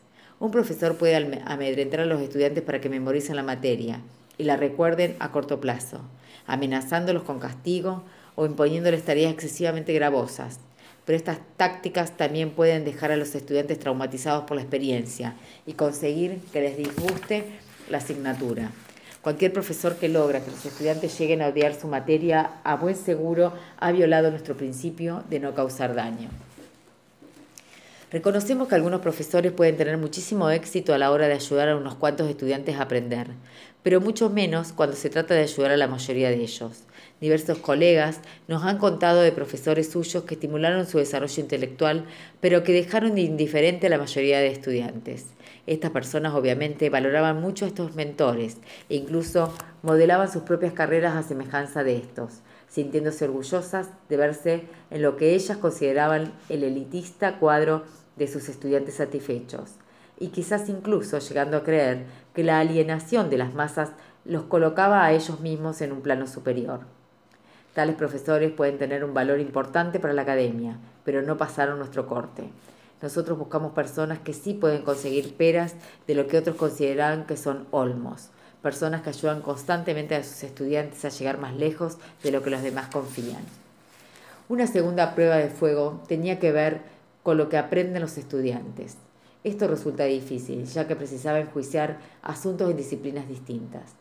Buscábamos evidencia de que los colegas del mismo campo o de campos estrechamente relacionados consideraban los objetivos de aprendizaje como algo valioso y sustantivo. Incluso permanecimos abiertos a la posibilidad de que algunos profesores destacados desarrollaran objetivos de aprendizaje muy valiosos e ignorasen los límites de la disciplina, y que incluso ocasionalmente llegasen a ofender a los puristas disciplinares, la profesora de la Facultad de Medicina, por ejemplo, que integraba asuntos de desarrollo personal y emocional en clases básicas de ciencia, ayudando a redefinir el estudio de la medicina. Es más, la mayoría de los profesores de mucho éxito del estudio rompen las definiciones tradicionales de las materias y nos convencen de que el éxito a la hora de ayudar a los estudiantes a aprender, incluso materias básicas, se beneficia de la buena disposición del profesor a reconocer que el aprendizaje humano es un proceso complejo. Por tanto, tuvimos que aplicar un sentido general del buen hacer educativo, que no resultara de una única disciplina concreta, sino de una tradición educativa amplia que valorase las artes liberales, incluyendo las ciencias naturales, el pensamiento crítico, la resolución de problemas, la creatividad, la curiosidad, el compromiso con los asuntos éticos y tanto la, amplitud como la profundidad en el conocimiento específico, en las distintas metodologías y los diferentes estándares para las evidencias utilizados para conseguir ese conocimiento. En resumen, incluimos en nuestro estudio solo aquellos profesores que proporcionaron una fuerte evidencia de que ayudaban y animaban a sus estudiantes a aprender de manera que los hiciese merecedores de elogios y prestigio, tanto entre sus colegas directos de disciplina como en la comunidad académica más amplia. También intentamos incluir algunos educadores que trabajaban en los límites de las normas establecidas, definiendo la riqueza del aprendizaje de manera claramente novedosa. Asimismo, estudiamos a unas pocas personas que tenían mucho éxito con algunas clases y bastante menos con otras. Por ejemplo, algunos profesores conseguían resultados maravillosos con clases muy numerosas o poco numerosas, en recursos de iniciación o avanzados, pero no en ambos tipos. Tales casos nos permitieron hacer algunas comparaciones entre lo que funcionaba y lo que no. Quisimos estudiar a profesores que tuvieron una influencia persistente en sus estudiantes, pero las evidencias de ello resultaron difíciles de conseguir, especialmente en las primeras etapas de nuestra investigación. Hablamos con algunos estudiantes años después de que hubieran tenido a un profesor en concreto y escuchamos sus testimonios sobre el tipo de docencia que conmovió sus mentes e influenció en sus vidas. No obstante, no hicimos caso sistemáticamente a los estudiantes, ni tampoco confiamos únicamente en sus entrevistas para decidir que alguien merecía atención. En lugar de esto, buscamos algo capaz de descubrirnos de forma más directa que el impacto producido había resultado duradero. El concepto de aprendices profundos, desarrollado por vez primera en los años 70 por unos teóricos de Suecia, nos ayudó a encontrar indicadores de permanencia de la influencia. Asumimos que era probable que el aprendizaje profundo fuera duradero y para buscar las evidencias de su presencia prestamos mucha atención al lenguaje que utilizaban los estudiantes al describir sus experiencias. Hablaban de aprender la materia o del desarrollo y la comprensión de hacer algo por ellos mismos, de meterse en el asunto y de encontrar sentido a todo ello. Nos inspiraban las clases de las que los estudiantes hablaban no sobre lo mucho que tenían que recordar, sino sobre cuánto llegaron a entender y como resultado recordaban. Algunos estudiantes hablaban de cursos que habían transformado sus vidas, lo habían cambiado todo, incluso habían sacudido sus cabezas. Buscamos signos de que los estudiantes desarrollaban perspectivas múltiples y la capacidad de pensar sobre su propio razonamiento, de que intentaban entender ideas por ellos mismos, de que intentaban razonar los conceptos y la formación que encontraban, de que utilizaban el material extensivamente y de que lo relacionaban con la experiencia previa y con el aprendizaje. ¿Pensaban en supuestos evidencias y conclusiones? Consideramos, por ejemplo, dos conjuntos de comentarios. Uno procedía de estudiantes que nos dijeron que la clase exigía un montón de trabajo, que el profesor los motivaba para conseguir hacerlo y que fue meticuloso y razonable cubriendo, tal y como lo expresó un estudiante, toda la materia que podía salir en el examen y nunca nos sorprendió con problemas que no habíamos visto los estudiantes hicieron hincapié en haber tenido éxito en pasar el curso y elogiaron mucho que el instructor les ayudase a conseguirlo. A pesar de que todos estos comentarios eran muy favorables, no delataban necesariamente la presencia de un aprendizaje profundo. En contraste, el segundo conjunto de estudiantes hablaba de cómo podían conseguir relacionar un montón de cosas o meterse dentro de sus propias cabezas. Insistían en que querían aprender más. Hablaban a veces de un cambio de especialidad de estudios al haber tenido a un determinado profesor y les, atemorizaba un tanto a la vez que les fascinaba, lo mucho que no sabían. Antes de cursar esta asignatura, esta asignatura pensaba que todo estaba claro y decidido de antemano, decía un estudiante. Es una materia muy motivadora. Hablaban de asuntos que había evocado el curso, de cómo habían aprendido a pensar de manera distinta, de cómo el curso había cambiado sus vidas y de lo que tenían previsto hacer con todo lo que habían aprendido.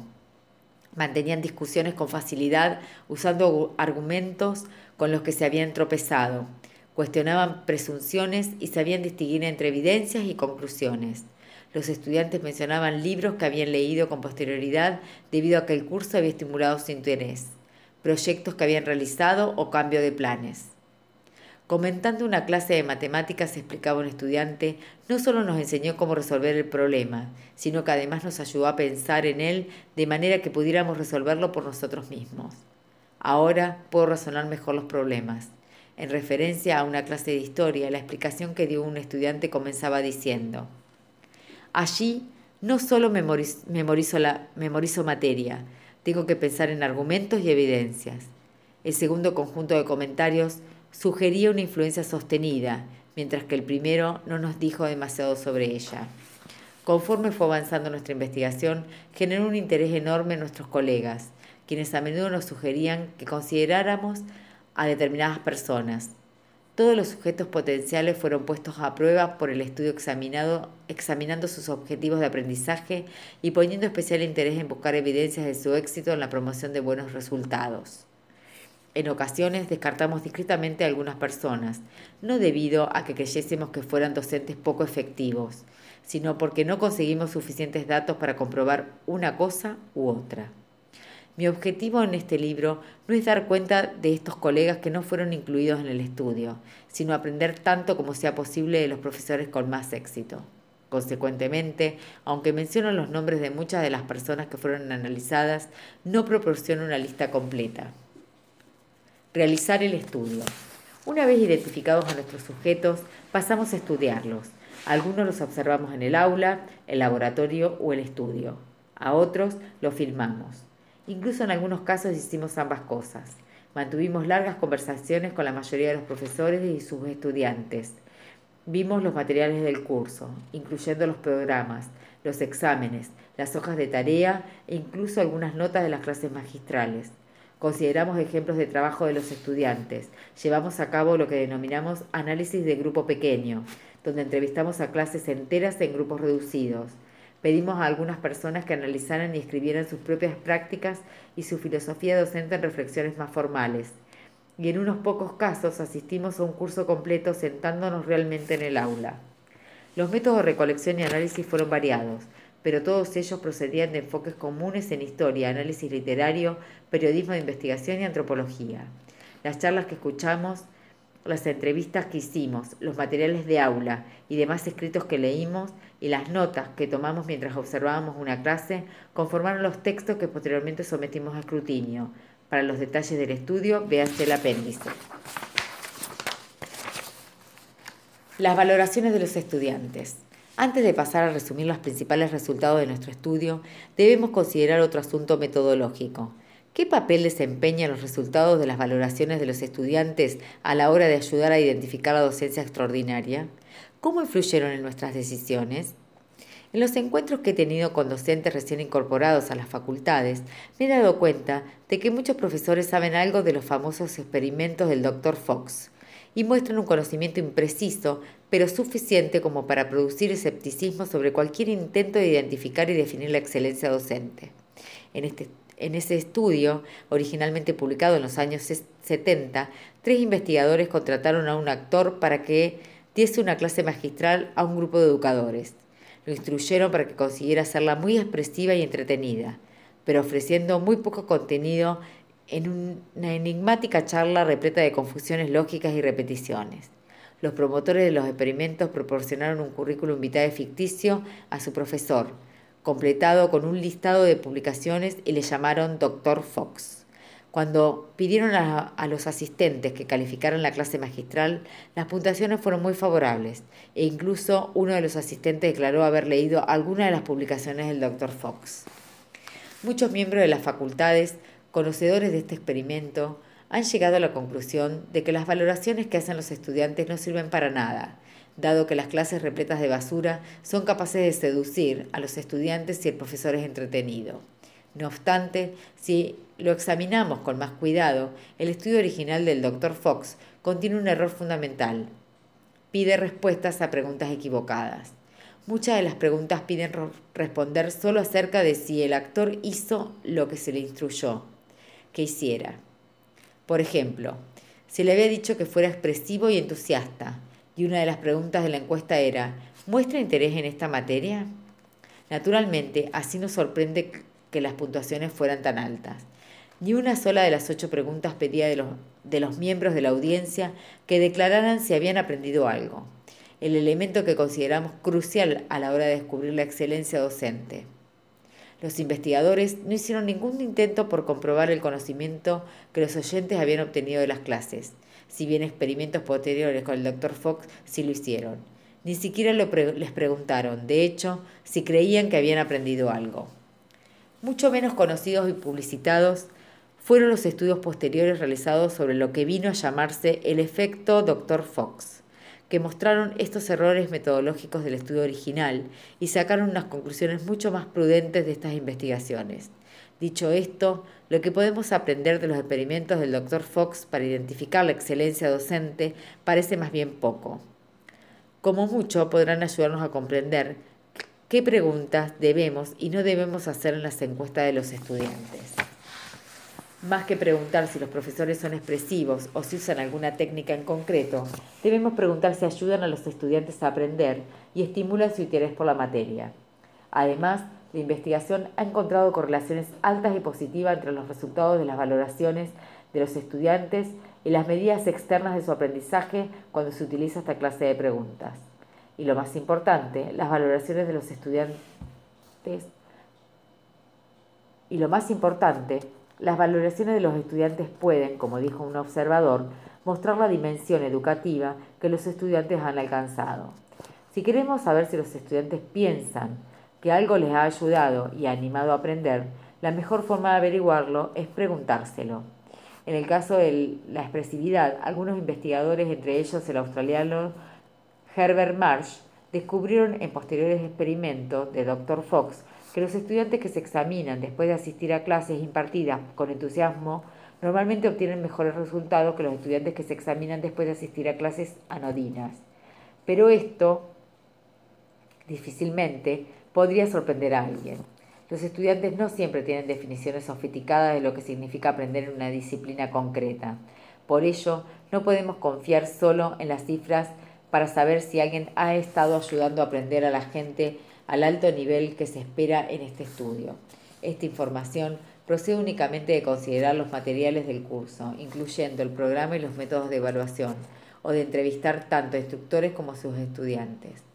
Las valoraciones de los estudiantes ayudan a suplementar estas pesquisas más cualitativas, especialmente las cifras que surgen de preguntas como las dos que aparecen en las encuestas de las universidades de Northwestern y Vanderbilt puntúa cuánto te haya ayudado, la docencia a aprender y puntúa en qué medida el curso te ha estimulado intelectualmente.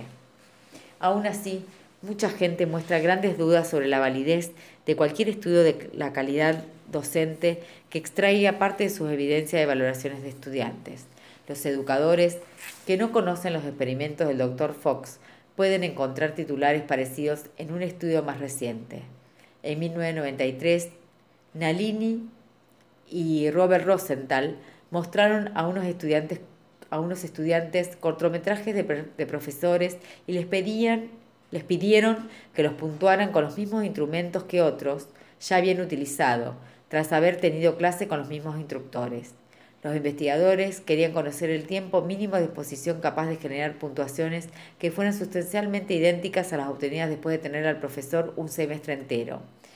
Cuando Lingua Franca y otras revistas mostraron que aparecían correlaciones altas y positivas con el grupo experimental a los pocos segundos de ver al profesor, algunos académicos empezaron a creer que todos los resultados de las valoraciones de los estudiantes tienen su origen en observaciones superficiales y vienen a ser poca cosa más que el más primitivo de los cuestionarios de popularidad.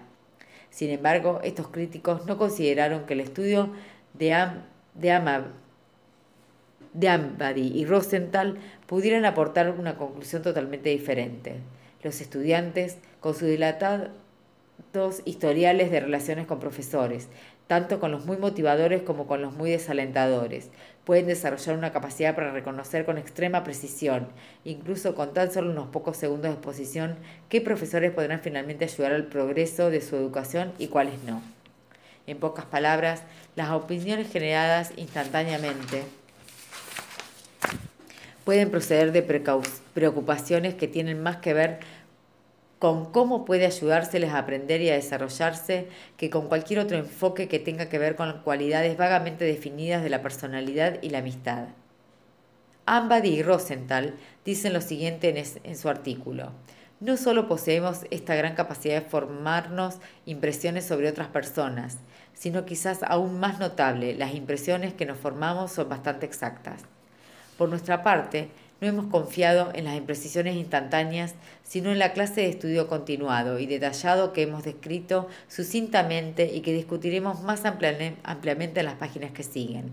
Retomaremos en el último capítulo el proceso de evaluación de la docencia, pero por ahora es bueno insistir en que en este estudio se sigue el criterio de los resultados. Identificamos la excelencia docente cuando encontramos evidencias de hechos extraordinarios en el aprendizaje de los estudiantes e indicaciones de que la enseñanza ayudó y animó a la consecución de esos resultados. Podemos aprender cinco, algo del desarrollo de la experiencia en la enseñanza cuando intentamos descubrir lo que produce ese éxito educativo. Las encuestas de los estudiantes sobre lo mucho que han aprendido y sobre si el profesor ha estimulado su interés y su desarrollo intelectual muy a menudo nos dicen mucho sobre la calidad de la enseñanza, pero nosotros fuimos mucho más allá a la hora de buscar evidencias antes de concluir definitivamente qué era realmente excepcional. Las conclusiones principales. Comencemos con las conclusiones principales de este estudio, con uno de los patrones generales de pensamiento y práctica que encontramos en nuestros sujetos. No obstante, una advertencia. Cualquiera que espere una simple lista de lo que hay que hacer y lo que no, quedará tremendamente decepcionado. Las ideas aquí contenidas requieren una reflexión cuidadosa y sofisticada, un aprendizaje profundamente profesional y, con frecuencia, cambios fundamentales de concepto. No permiten aplicaciones automáticas a nuestra propia docencia.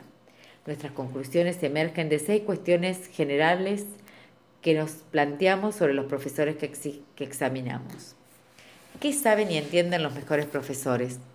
Sin excepción, los profesores extraordinarios conocen su materia extremadamente bien. Todos ellos son consumos, consumados eruditos, artistas o científicos en activo. Algunos poseen una impresionante lista de publicaciones de las que más aprecian los académicos. Otros presentan registros más modestos, o en algunos casos prácticamente ninguno en absoluto. Pero ya sea con muchas publicaciones o no, los profesores extraordinarios están al día de los desarrollos intelectuales, científicos o artísticos de importancia en sus campos. Razonan de forma valiosa y original en sus asignaturas. Estudian con cuidado y en abundancia lo que otras personas hacen en sus disciplinas. Leen a menudo muchas cosas de otros campos, en ocasiones muy distantes del suyo propio, y ponen mucho interés en los asuntos generales de sus disciplinas, las historias, controversias y discusiones epistemológicas. En resumen, pueden conseguir intelectual, física o emocionalmente lo que ellos esperan de sus, de sus estudiantes. Nada de esto debería sorprender. Este hallazgo no hace más que confirmar que es poco probable que las personas lleguen a ser grandes profesores sin saber algo que enseñar.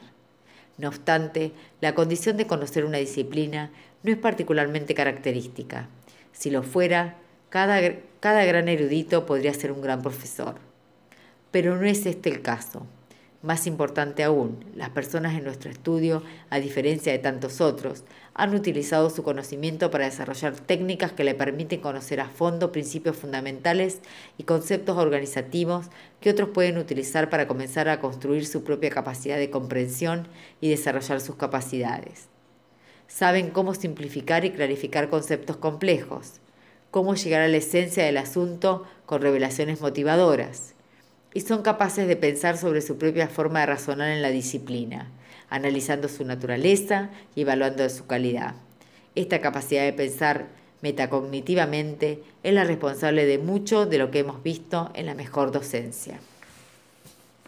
También hemos descubierto que muchos que nuestros sujetos tienen como mínimo una comprensión intuitiva del aprendizaje humano, que es análoga a las ideas que han ido apareciendo con la investigación de las ciencias del aprendizaje a menudo utilizan el mismo lenguaje, los mismos conceptos y las mismas maneras de caracterizar el aprendizaje que se pueden encontrar en las publicaciones especializadas.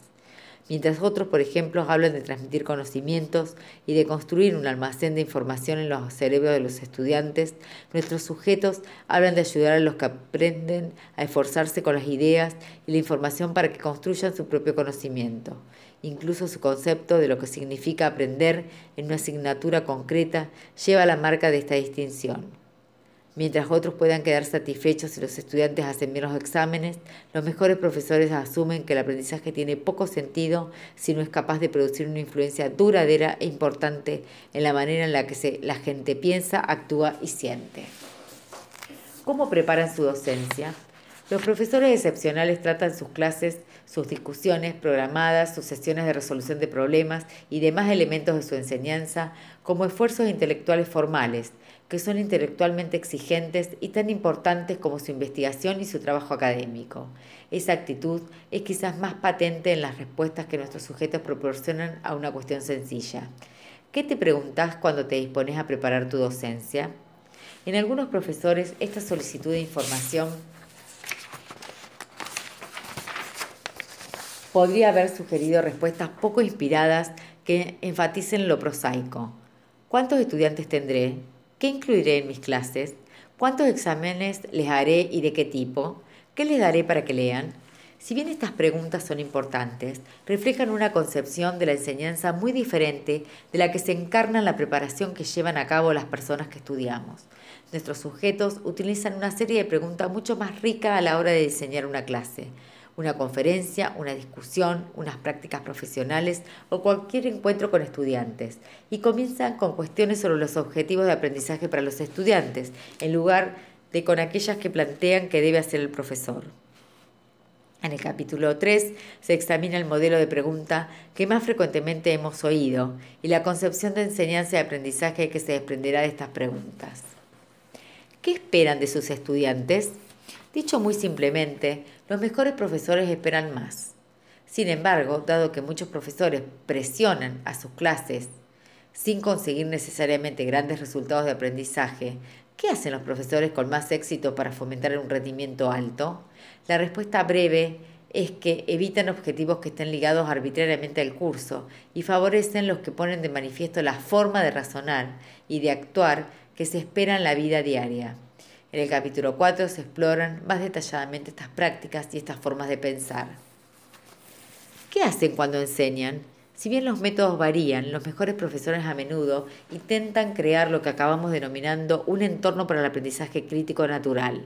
En ese entorno, las personas aprenden enfrentándose a problemas importantes, atractivos e intrigantes, a tareas auténticas que les plantearán un desafío a la hora de tratar con ideas nuevas, recapacitar sus supuestos y examinar sus modelos mentales de la realidad. Son condiciones exigentes pero útiles, en las que los estudiantes experimentan una sensación de control sobre su propia educación. Trabajan en colaboración con otros, creen que su trabajo será considerado imparcial y honestamente, y prueban, yerran y se realimentan gracias a estudiantes con más experiencia, antes e independientemente de lo que medie cualquier juicio que intente calificar su intento. En el capítulo 5 discutiré en detalle varios de los métodos que utilizan los mejores profesores para dar una clase magistral, moderar una discusión, enseñar un caso o crear, otra, o crear otras oportunidades de aprendizaje que ayudan a construir este entorno. ¿Cómo tratan, ¿Cómo tratan a los estudiantes? Los profesores muy efectivos tienden a mostrar una gran confianza en los estudiantes. Habitualmente están seguros de que estos quieren aprender y asumen, mientras no se les demuestre lo contrario, que pueden hacerlo. A menudo se muestran abiertos con los estudiantes y puede que de vez en cuando hablen de su propia aventura intelectual, de sus ambiciones, triunfos, frustraciones y errores, y animen a sus estudiantes a ser reflexivos y francos en la misma medida. Pueden contar cómo desarrollaron sus intereses, los obstáculos principales con los que se han encontrado a la hora de dominar la asignatura o algunos de sus secretos para aprender alguna parte concreta de la materia. A menudo discuten abiertamente y con entusiasmo su propio sentimiento de respeto y curiosidad por la vida. Sobre todo, tienden a tratar a sus estudiantes con lo que sencillamente podría calificarse como mera amabilidad. ¿Cómo comprueban su progreso y evalúan sus resultados? Todos los profesores que hemos estudiado tienen algún programa sistemático, algunos más elaborados que otros, para poner a prueba sus resultados y para llevar a cabo los cambios pertinentes. Además, debido a que están comprobando sus propios resultados cuando evalúan a sus estudiantes, evitan juzgarlos con normas arbitrarias. En lugar de ello, la calificación de los estudiantes sale de objetivos de aprendizaje básicos. En el capítulo 7 discutiré algunos métodos que usan para recoger información sobre su propia docencia cómo utilizan la evaluación de los estudiantes para que ayude a conseguir ese fin y cómo diseñan la calificación para mantener la atención en los auténticos objetivos de aprendizaje. Antes de seguir, necesito todavía fijar la atención en otros tres puntos generales. Primero, este es un libro sobre lo que los profesores extraordinarios hacen bien. Esto no quiere decir que necesariamente nunca se queden cortos o que no tengan que batirse el cobre para conseguir una buena docencia. Todos ellos tuvieron que aprender cómo producir aprendizaje y deben recordarse continuamente a sí mismos lo que puede ir mal, buscando siempre formas nuevas de entender lo que significa aprender y cómo fomentar mejor ese logro. Incluso los mejores profesores tienen días malos y pelean por conseguir llegar a sus estudiantes. Como se ha revelado, el estudio no son inmunes a la frustración, a los deslices a la hora de enjuiciar, a las preocupaciones ni a los errores. Incluso no siempre siguen sus mejores prácticas. Nadie es perfecto. Conforme avancemos en el libro, poniendo énfasis en lo que mejor funciona, puede que olvidemos con facilidad esas imperfecciones o que pensemos que los grandes profesores nacen, no se hacen.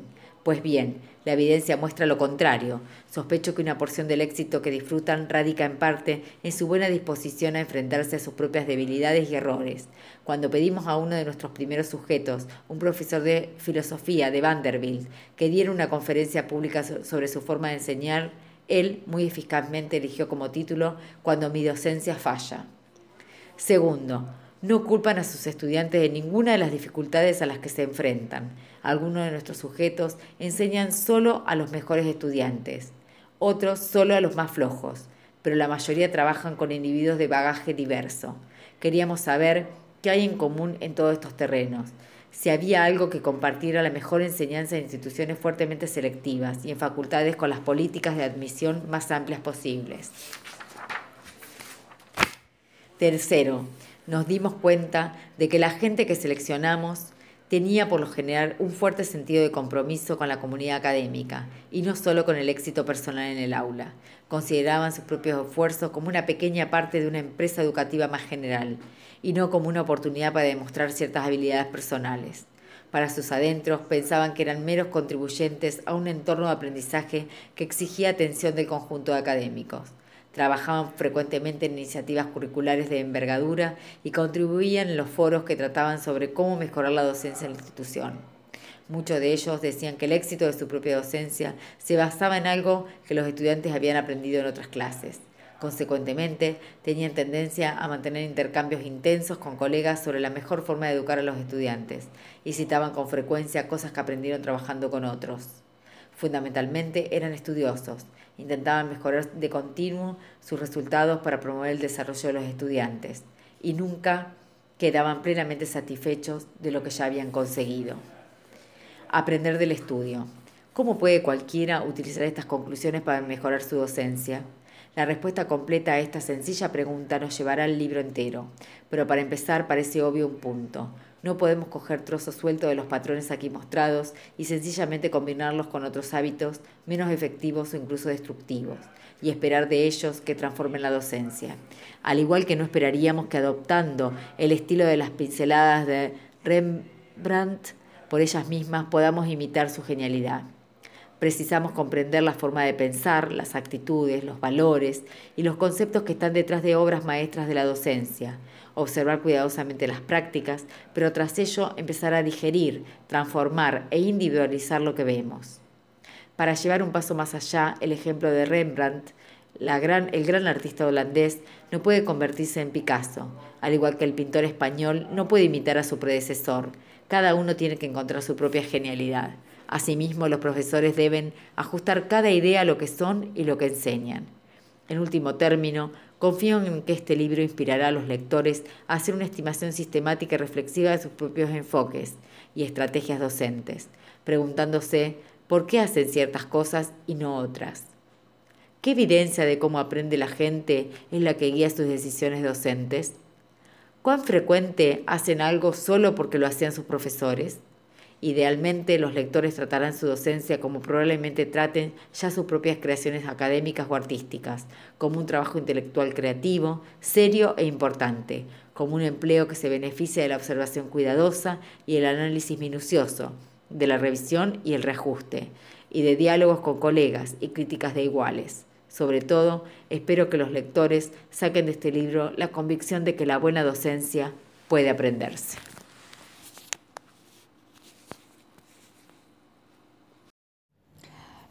Bueno, el texto que me tocó leer es de Daniel Feldman. Eh, él es un maestro normal, se licenció en Ciencias de la Educación, es profesor de didáctica y currículo en el Departamento de Ciencias de la Educación de la Universidad de Buenos Aires.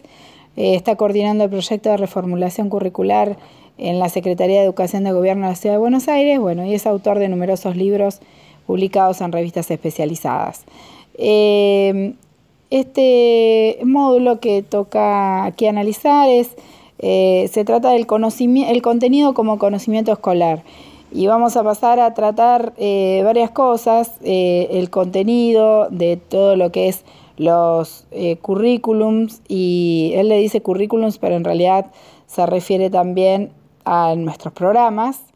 y yo voy a, en realidad no, no, voy a leer todo el texto, porque son 14 páginas, creo que lo que puede resultar mejor es ir viendo partes que yo he señalado del texto previamente como lo más importante, para que nos quede lo más importante. Él dice que el contenido como conocimiento escolar se puede considerar en tres dimensiones. Eh, se trata de programar, que tiene una, dimensión técnica, ¿sí? Eh, porque todo lo que se enseña implica una dimensión cultural. Él dice que cuando se define el contenido, se define una selección cultural y que existe una dimensión política del contenido, porque él dice que quien tiene el poder y el derecho de imponer sus definiciones acerca de lo que es valioso transmitir, entonces es lo que e, es el que elige qué transmitir. Cuando se define el contenido, dice, nunca se define en general, se lo define para ciertos grupos y sectores. Juega entonces una dimensión técnica, se hace de una manera, una dimensión cultural, en cuanto a la visión del mundo que se transmite, una dimensión política, que es cómo se ordena y clasifica a las personas, y dice que estas eh, dimensiones siempre están presentes en la definición del contenido. Por eso el contenido siempre puede ser leído desde una perspectiva social, como conocimiento escolar, y de una perspectiva instrumental, como un problema práctico para definir, seleccionar y secuenciar contenidos. Y a partir de ahora, él después se va mm, eh, a, referir en qué es definir, seleccionar y secuenciar contenidos. Sigue diciendo que la idea de conocimiento escolar alude a una dimensión social por tres cuestiones. Él dice que la primera es que todo currículum muestra opciones socialmente valoradas. La segunda dice que el modo en que una sociedad selecciona, clasifica, organiza y distribuye el conocimiento educativo refleja sus mecanismos de poder y control. Y en tercer lugar, el problema de representación, qué forma tiene de adoptar el conocimiento producido en ámbitos especializados para poder ser transmitido en otros ámbitos. Es decir, La representación es cómo luego ese conocimiento producido en un ámbito puede ser transmitido y traducido en otros ámbitos. El contexto primario de producción no es la escuela. Él dice, la escuela está alejada del concepto primario de producción. El contexto secundario de reproducción es la agencia central de la escuela. En este contexto secundario, la necesidad de transmitir conocimiento desarrollado en un contexto especializado a personas que están muy alejadas del contexto de producción plantea un problema, el problema de la representación, es decir, cómo yo llevo luego ese conocimiento si el, si el área de reproducción está alejada del área donde se produjo ese conocimiento. Entonces dice que aquí es donde uno se pregunta, ¿en qué lenguaje, bajo qué formas de conocimiento entonces puedo hacer esa reproducción? Eh, y ahí donde eh, aparece, según él, la teoría del currículum. Dice que para esta teoría el currículum es el texto que resuelve el problema de la representación, es en donde el conocimiento aparece seleccionado y recolocado para su transmisión. De este modo, en varios sentidos, el currículum expresa una dimensión social. Es lo que una sociedad valora, como una sociedad se estructura y cómo el conocimiento producido en el contexto primario pasa al contexto secundario. Es decir, es a través del currículum donde lo producido pasa y es reproducido. Esa es la teoría del currículum que él cita. Luego se refiere en el punto 2 a qué es el contenido. Y dice que se puede decir como primera aproximación que el contenido es todo lo que se enseña. Es una expresión sencilla, pero tiene un problema, dice él, porque ya sabemos que todo lo que se enseña es mucho más amplio que lo que está en el programa o en el currículum. Pero de aquí en adelante él propone que se utilice la palabra contenido en el sentido más restringido. Todo aquello que está en el programa o en el currículum. No todo lo demás que se enseña, pero que excede el, programa, ¿sí? Entonces, se va a referir a contenido como todo lo que está en el programa. Él dice que una tipología resalta el análisis estructural del contenido y, se les puede enseñar a los alumnos eh, cosas como informaciones, conceptos, teorías, métodos, técnicas, procedimientos o habilidades. Y también competencias cognitivas. Y ahí se pregunta con otros autores, con McDelure y Davis, él se pregunta si es posible enseñar a pensar, o si dicho de otra manera, el pensamiento puede ser un contenido de la enseñanza. Y la respuesta dice, dada por la mayoría de los asistentes, es afirmativa, es decir, se puede aprender a pensar. Una tipología ayuda, dice, cuando se realiza el proceso de selección. ¿Tengo en cuenta todo lo que debo? También ayuda a pensar en lugar de la evaluación. No es lo mismo evaluar la información que evaluar una práctica compleja o el manejo de una metodología. A veces, dice él, hay un divorcio entre los contenidos que se proponen y la forma de evaluación. Una definición de cierto tipo de contenidos debiera tener como correlato la definición en las evaluaciones adecuadas, es decir, no puedo pretender evaluar lo que no transmití. Claramente eh, eso me pareció algo bastante importante. Él dice, no podemos evaluar aquello que no se transmitió. La escuela tiene la particularidad, esto ya lo hemos visto antes, de que está transmitiendo algo que no, se, no produjo ella misma. No enseñamos a las personas normalmente para que se queden en las escuelas. Les enseñamos para que salgan de ellas y hagan cosas en el mundo. Cuando uno utiliza la expresión selección de contenidos, se dice una verdad a medias, afirma él. La selección no consiste en elegir un stock, la selección involucra simultáneamente estas dos operaciones, de recontextualización y de representación del conocimiento.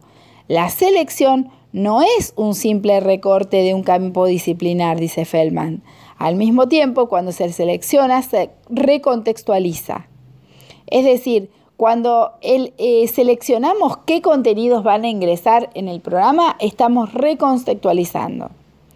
En el punto 3, donde habla de una tipología de contenidos, yo he resaltado esta parte que dice, en un ejemplo. Dice, si pretendo que mis alumnos sean capaces de hacer un análisis histórico de las, un análisis histórico de las situaciones, y no solo quiero que reconozcan un suceso histórico, ese marco tiene que estar presente en la clase.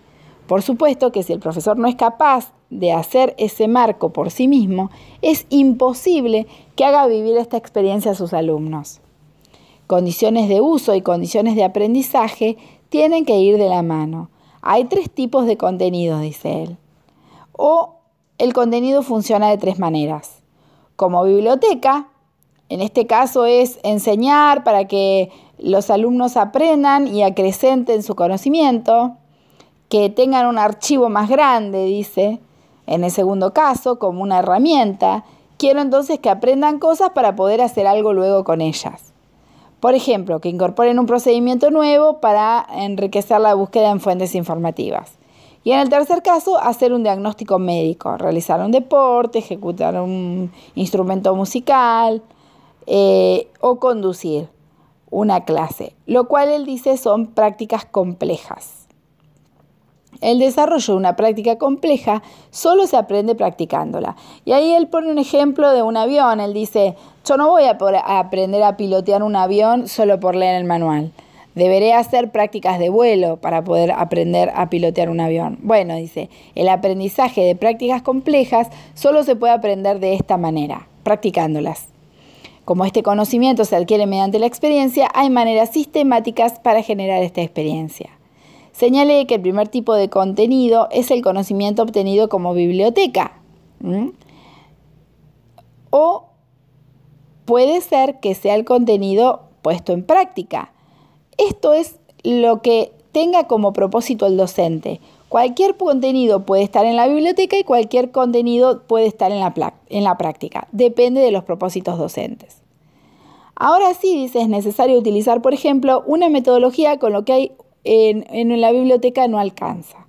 Puedo tener una idea aproximada de lo que es una entrevista clínica, de lo que es una aproximación etnográfica, pero si no lo pongo en práctica, los conocimientos de la biblioteca no me van a alcanzar.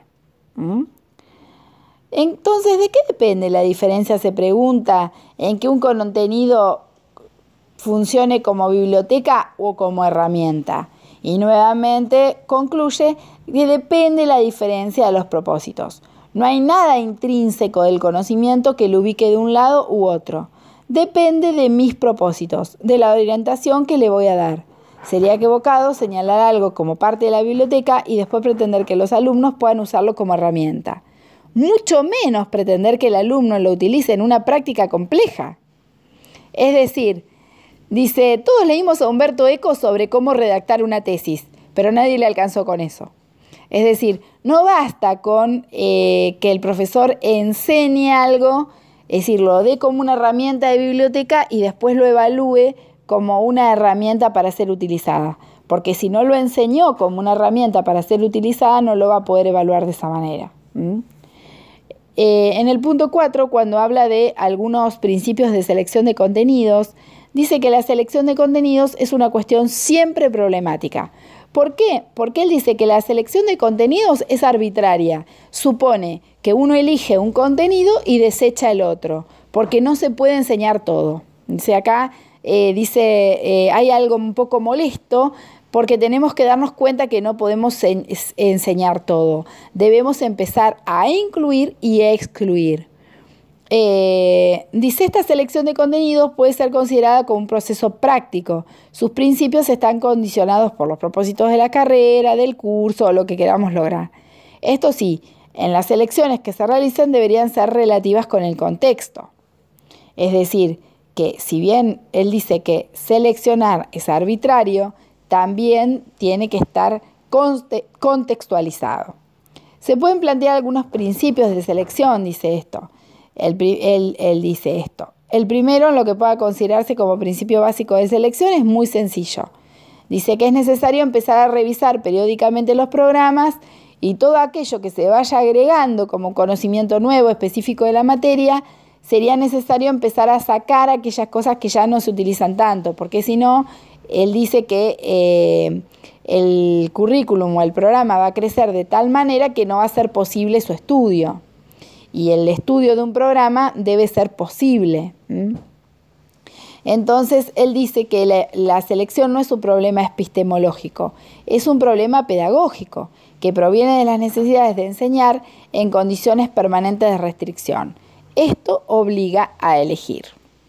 Luego dice que la selección debe ser realizada de modo de asegurar la asimilación de los modos de pensamiento fundamentales del campo de la disciplina que se trate. Después dice que em, se escuchan a mis gatos, pero bueno, ese sonido de fondo no, lo pude excluir del, del audio, así que les pido disculpas. Siempre es muy delicado el problema de la extensión, dice él, porque el programa debe ser posible de cumplimentarse, sin que eso signifique una, una, proeza. Es decir, debe ser un programa que acotado en el tiempo pueda darse, pueda dictarse por completo. El tiempo de trabajo es siempre restringido, en cambio el cúmulo de conocimientos es siempre mucho más amplio. Luego entonces ahí es donde se realiza esta selección. Eh, ¿Y, qué, elijo yo? Dice él. ¿Trato muchos contenidos y cubro diversas áreas? ¿O trato menos contenidos y los desarrollo más profundamente? Bueno, eso es, eso es lo que él dice que en realidad eh, Ahí es donde viene eh, la, cuestión autoritaria, la cuestión de elegir, y va a ser el docente el que elija si va a profundizar sobre los contenidos o si va a ampliar eh, diferentes contenidos. La selección de contenidos no solo debe asegurar que los contenidos sean exigibles, también debe asegurar, dicho en sentido amplio, su transmisibilidad. Y acá explica la idea de transmisibilidad. Dice que esto está relacionada con diferentes variables, que puedan ser transmisibles en el tiempo disponible, deben ser transmitibles a esos alumnos y deben ser transmisibles con los recursos disponibles. En el tiempo disponible, a los alumnos como los que contamos y con los recursos disponibles. Bien, seguimos. Él luego habla de la representatividad, como los conceptos relacionados deben de alguna medida ser representativos del universo en el cual son tomados. Eh, habla de la transferibilidad, que dice que luego estos contenidos pueden ser utilizados en otros campos o con distintos propósitos. Habla de la convencionalidad y consenso, y acá dice, bueno, lo del arbitrario, lo que hablamos de que eh, seleccionar es arbitrario, sí, todo bien, pero tiene que tener un consenso. ¿sí? Debe, eh, dice él, ajustarse a algunos criterios de consenso. La especificidad indica que debe tomarse especial em, cuidado en que se incluyan aquellos contenidos que eh, el campo disciplinar eh, está estudiando y que después no se vayan a ver en ninguna otras materias. Entonces esos contenidos deben ser incluidos sí o sí. En el punto 5 se refiere a cómo secuenciamos esos contenidos. Ya hablamos cómo se los, seleccionamos, ya hablamos de qué son esos contenidos y ahora cómo los vamos a secuenciar. Eh, la selección, la organización y la secuenciación. La selección, la organización y la, y la secuenciación son tres procesos a tener en cuenta en el diseño del programa, de unidades didácticas o de cualquier otro espacio de enseñanza.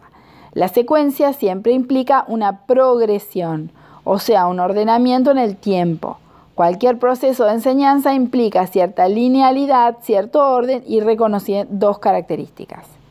Y acá dice que em, también se puede eh, secuenciar de diferentes maneras, porque él dice que la secuencia siempre implica una progresión, es decir, van a ir avanzando. Ahora, ¿cómo vamos a secuenciar? vamos a secuenciar eh, todas las unidades con el mismo valor o algunas le vamos a dar más valor que a otras. Si a todas le vamos a dar el mismo valor, vamos a ir desarrollando los contenidos de forma gradual, secuencial y eh, atendiendo a que los más generales o de menor complejidad sean dados primero y luego los posteriores. Em, pero también se le puede asignar distinto valor a la unidad. Esto quiere decir que haya una unidad que va a ser más importante que otra o que necesite de las demás para, ser, eh, ser abordada. En estas secuencias eh, dice que existen las llamadas secuencias concéntricas que producen un aumento progresivo de la densidad informativa sobre la base de la temática. Pero bueno, realmente no, me parece que sea demasiado importante, o por lo menos por lo que yo leí de, todo el, eh, el artículo que tiene 14 páginas, eh, esto de la secuencia espiralada, que es eh, retoma la imagen concéntrica, pero luego se va, va volviendo sobre sí mismo, o la concéntrica, en realidad me parece que con que sepamos cómo secuenciamos, que podemos darle distinto valor a las unidades, a unas más valor que a otras, me parece que con eso ya, ya estaría bien. Eh, luego no, no, no encontré, eh, si bien son 14 páginas, no encontré otra cuestión que me parecía más relevante que, las que les comenté. Bueno, espero que sirva todo esto. Eh, un saludo a todos y a todas.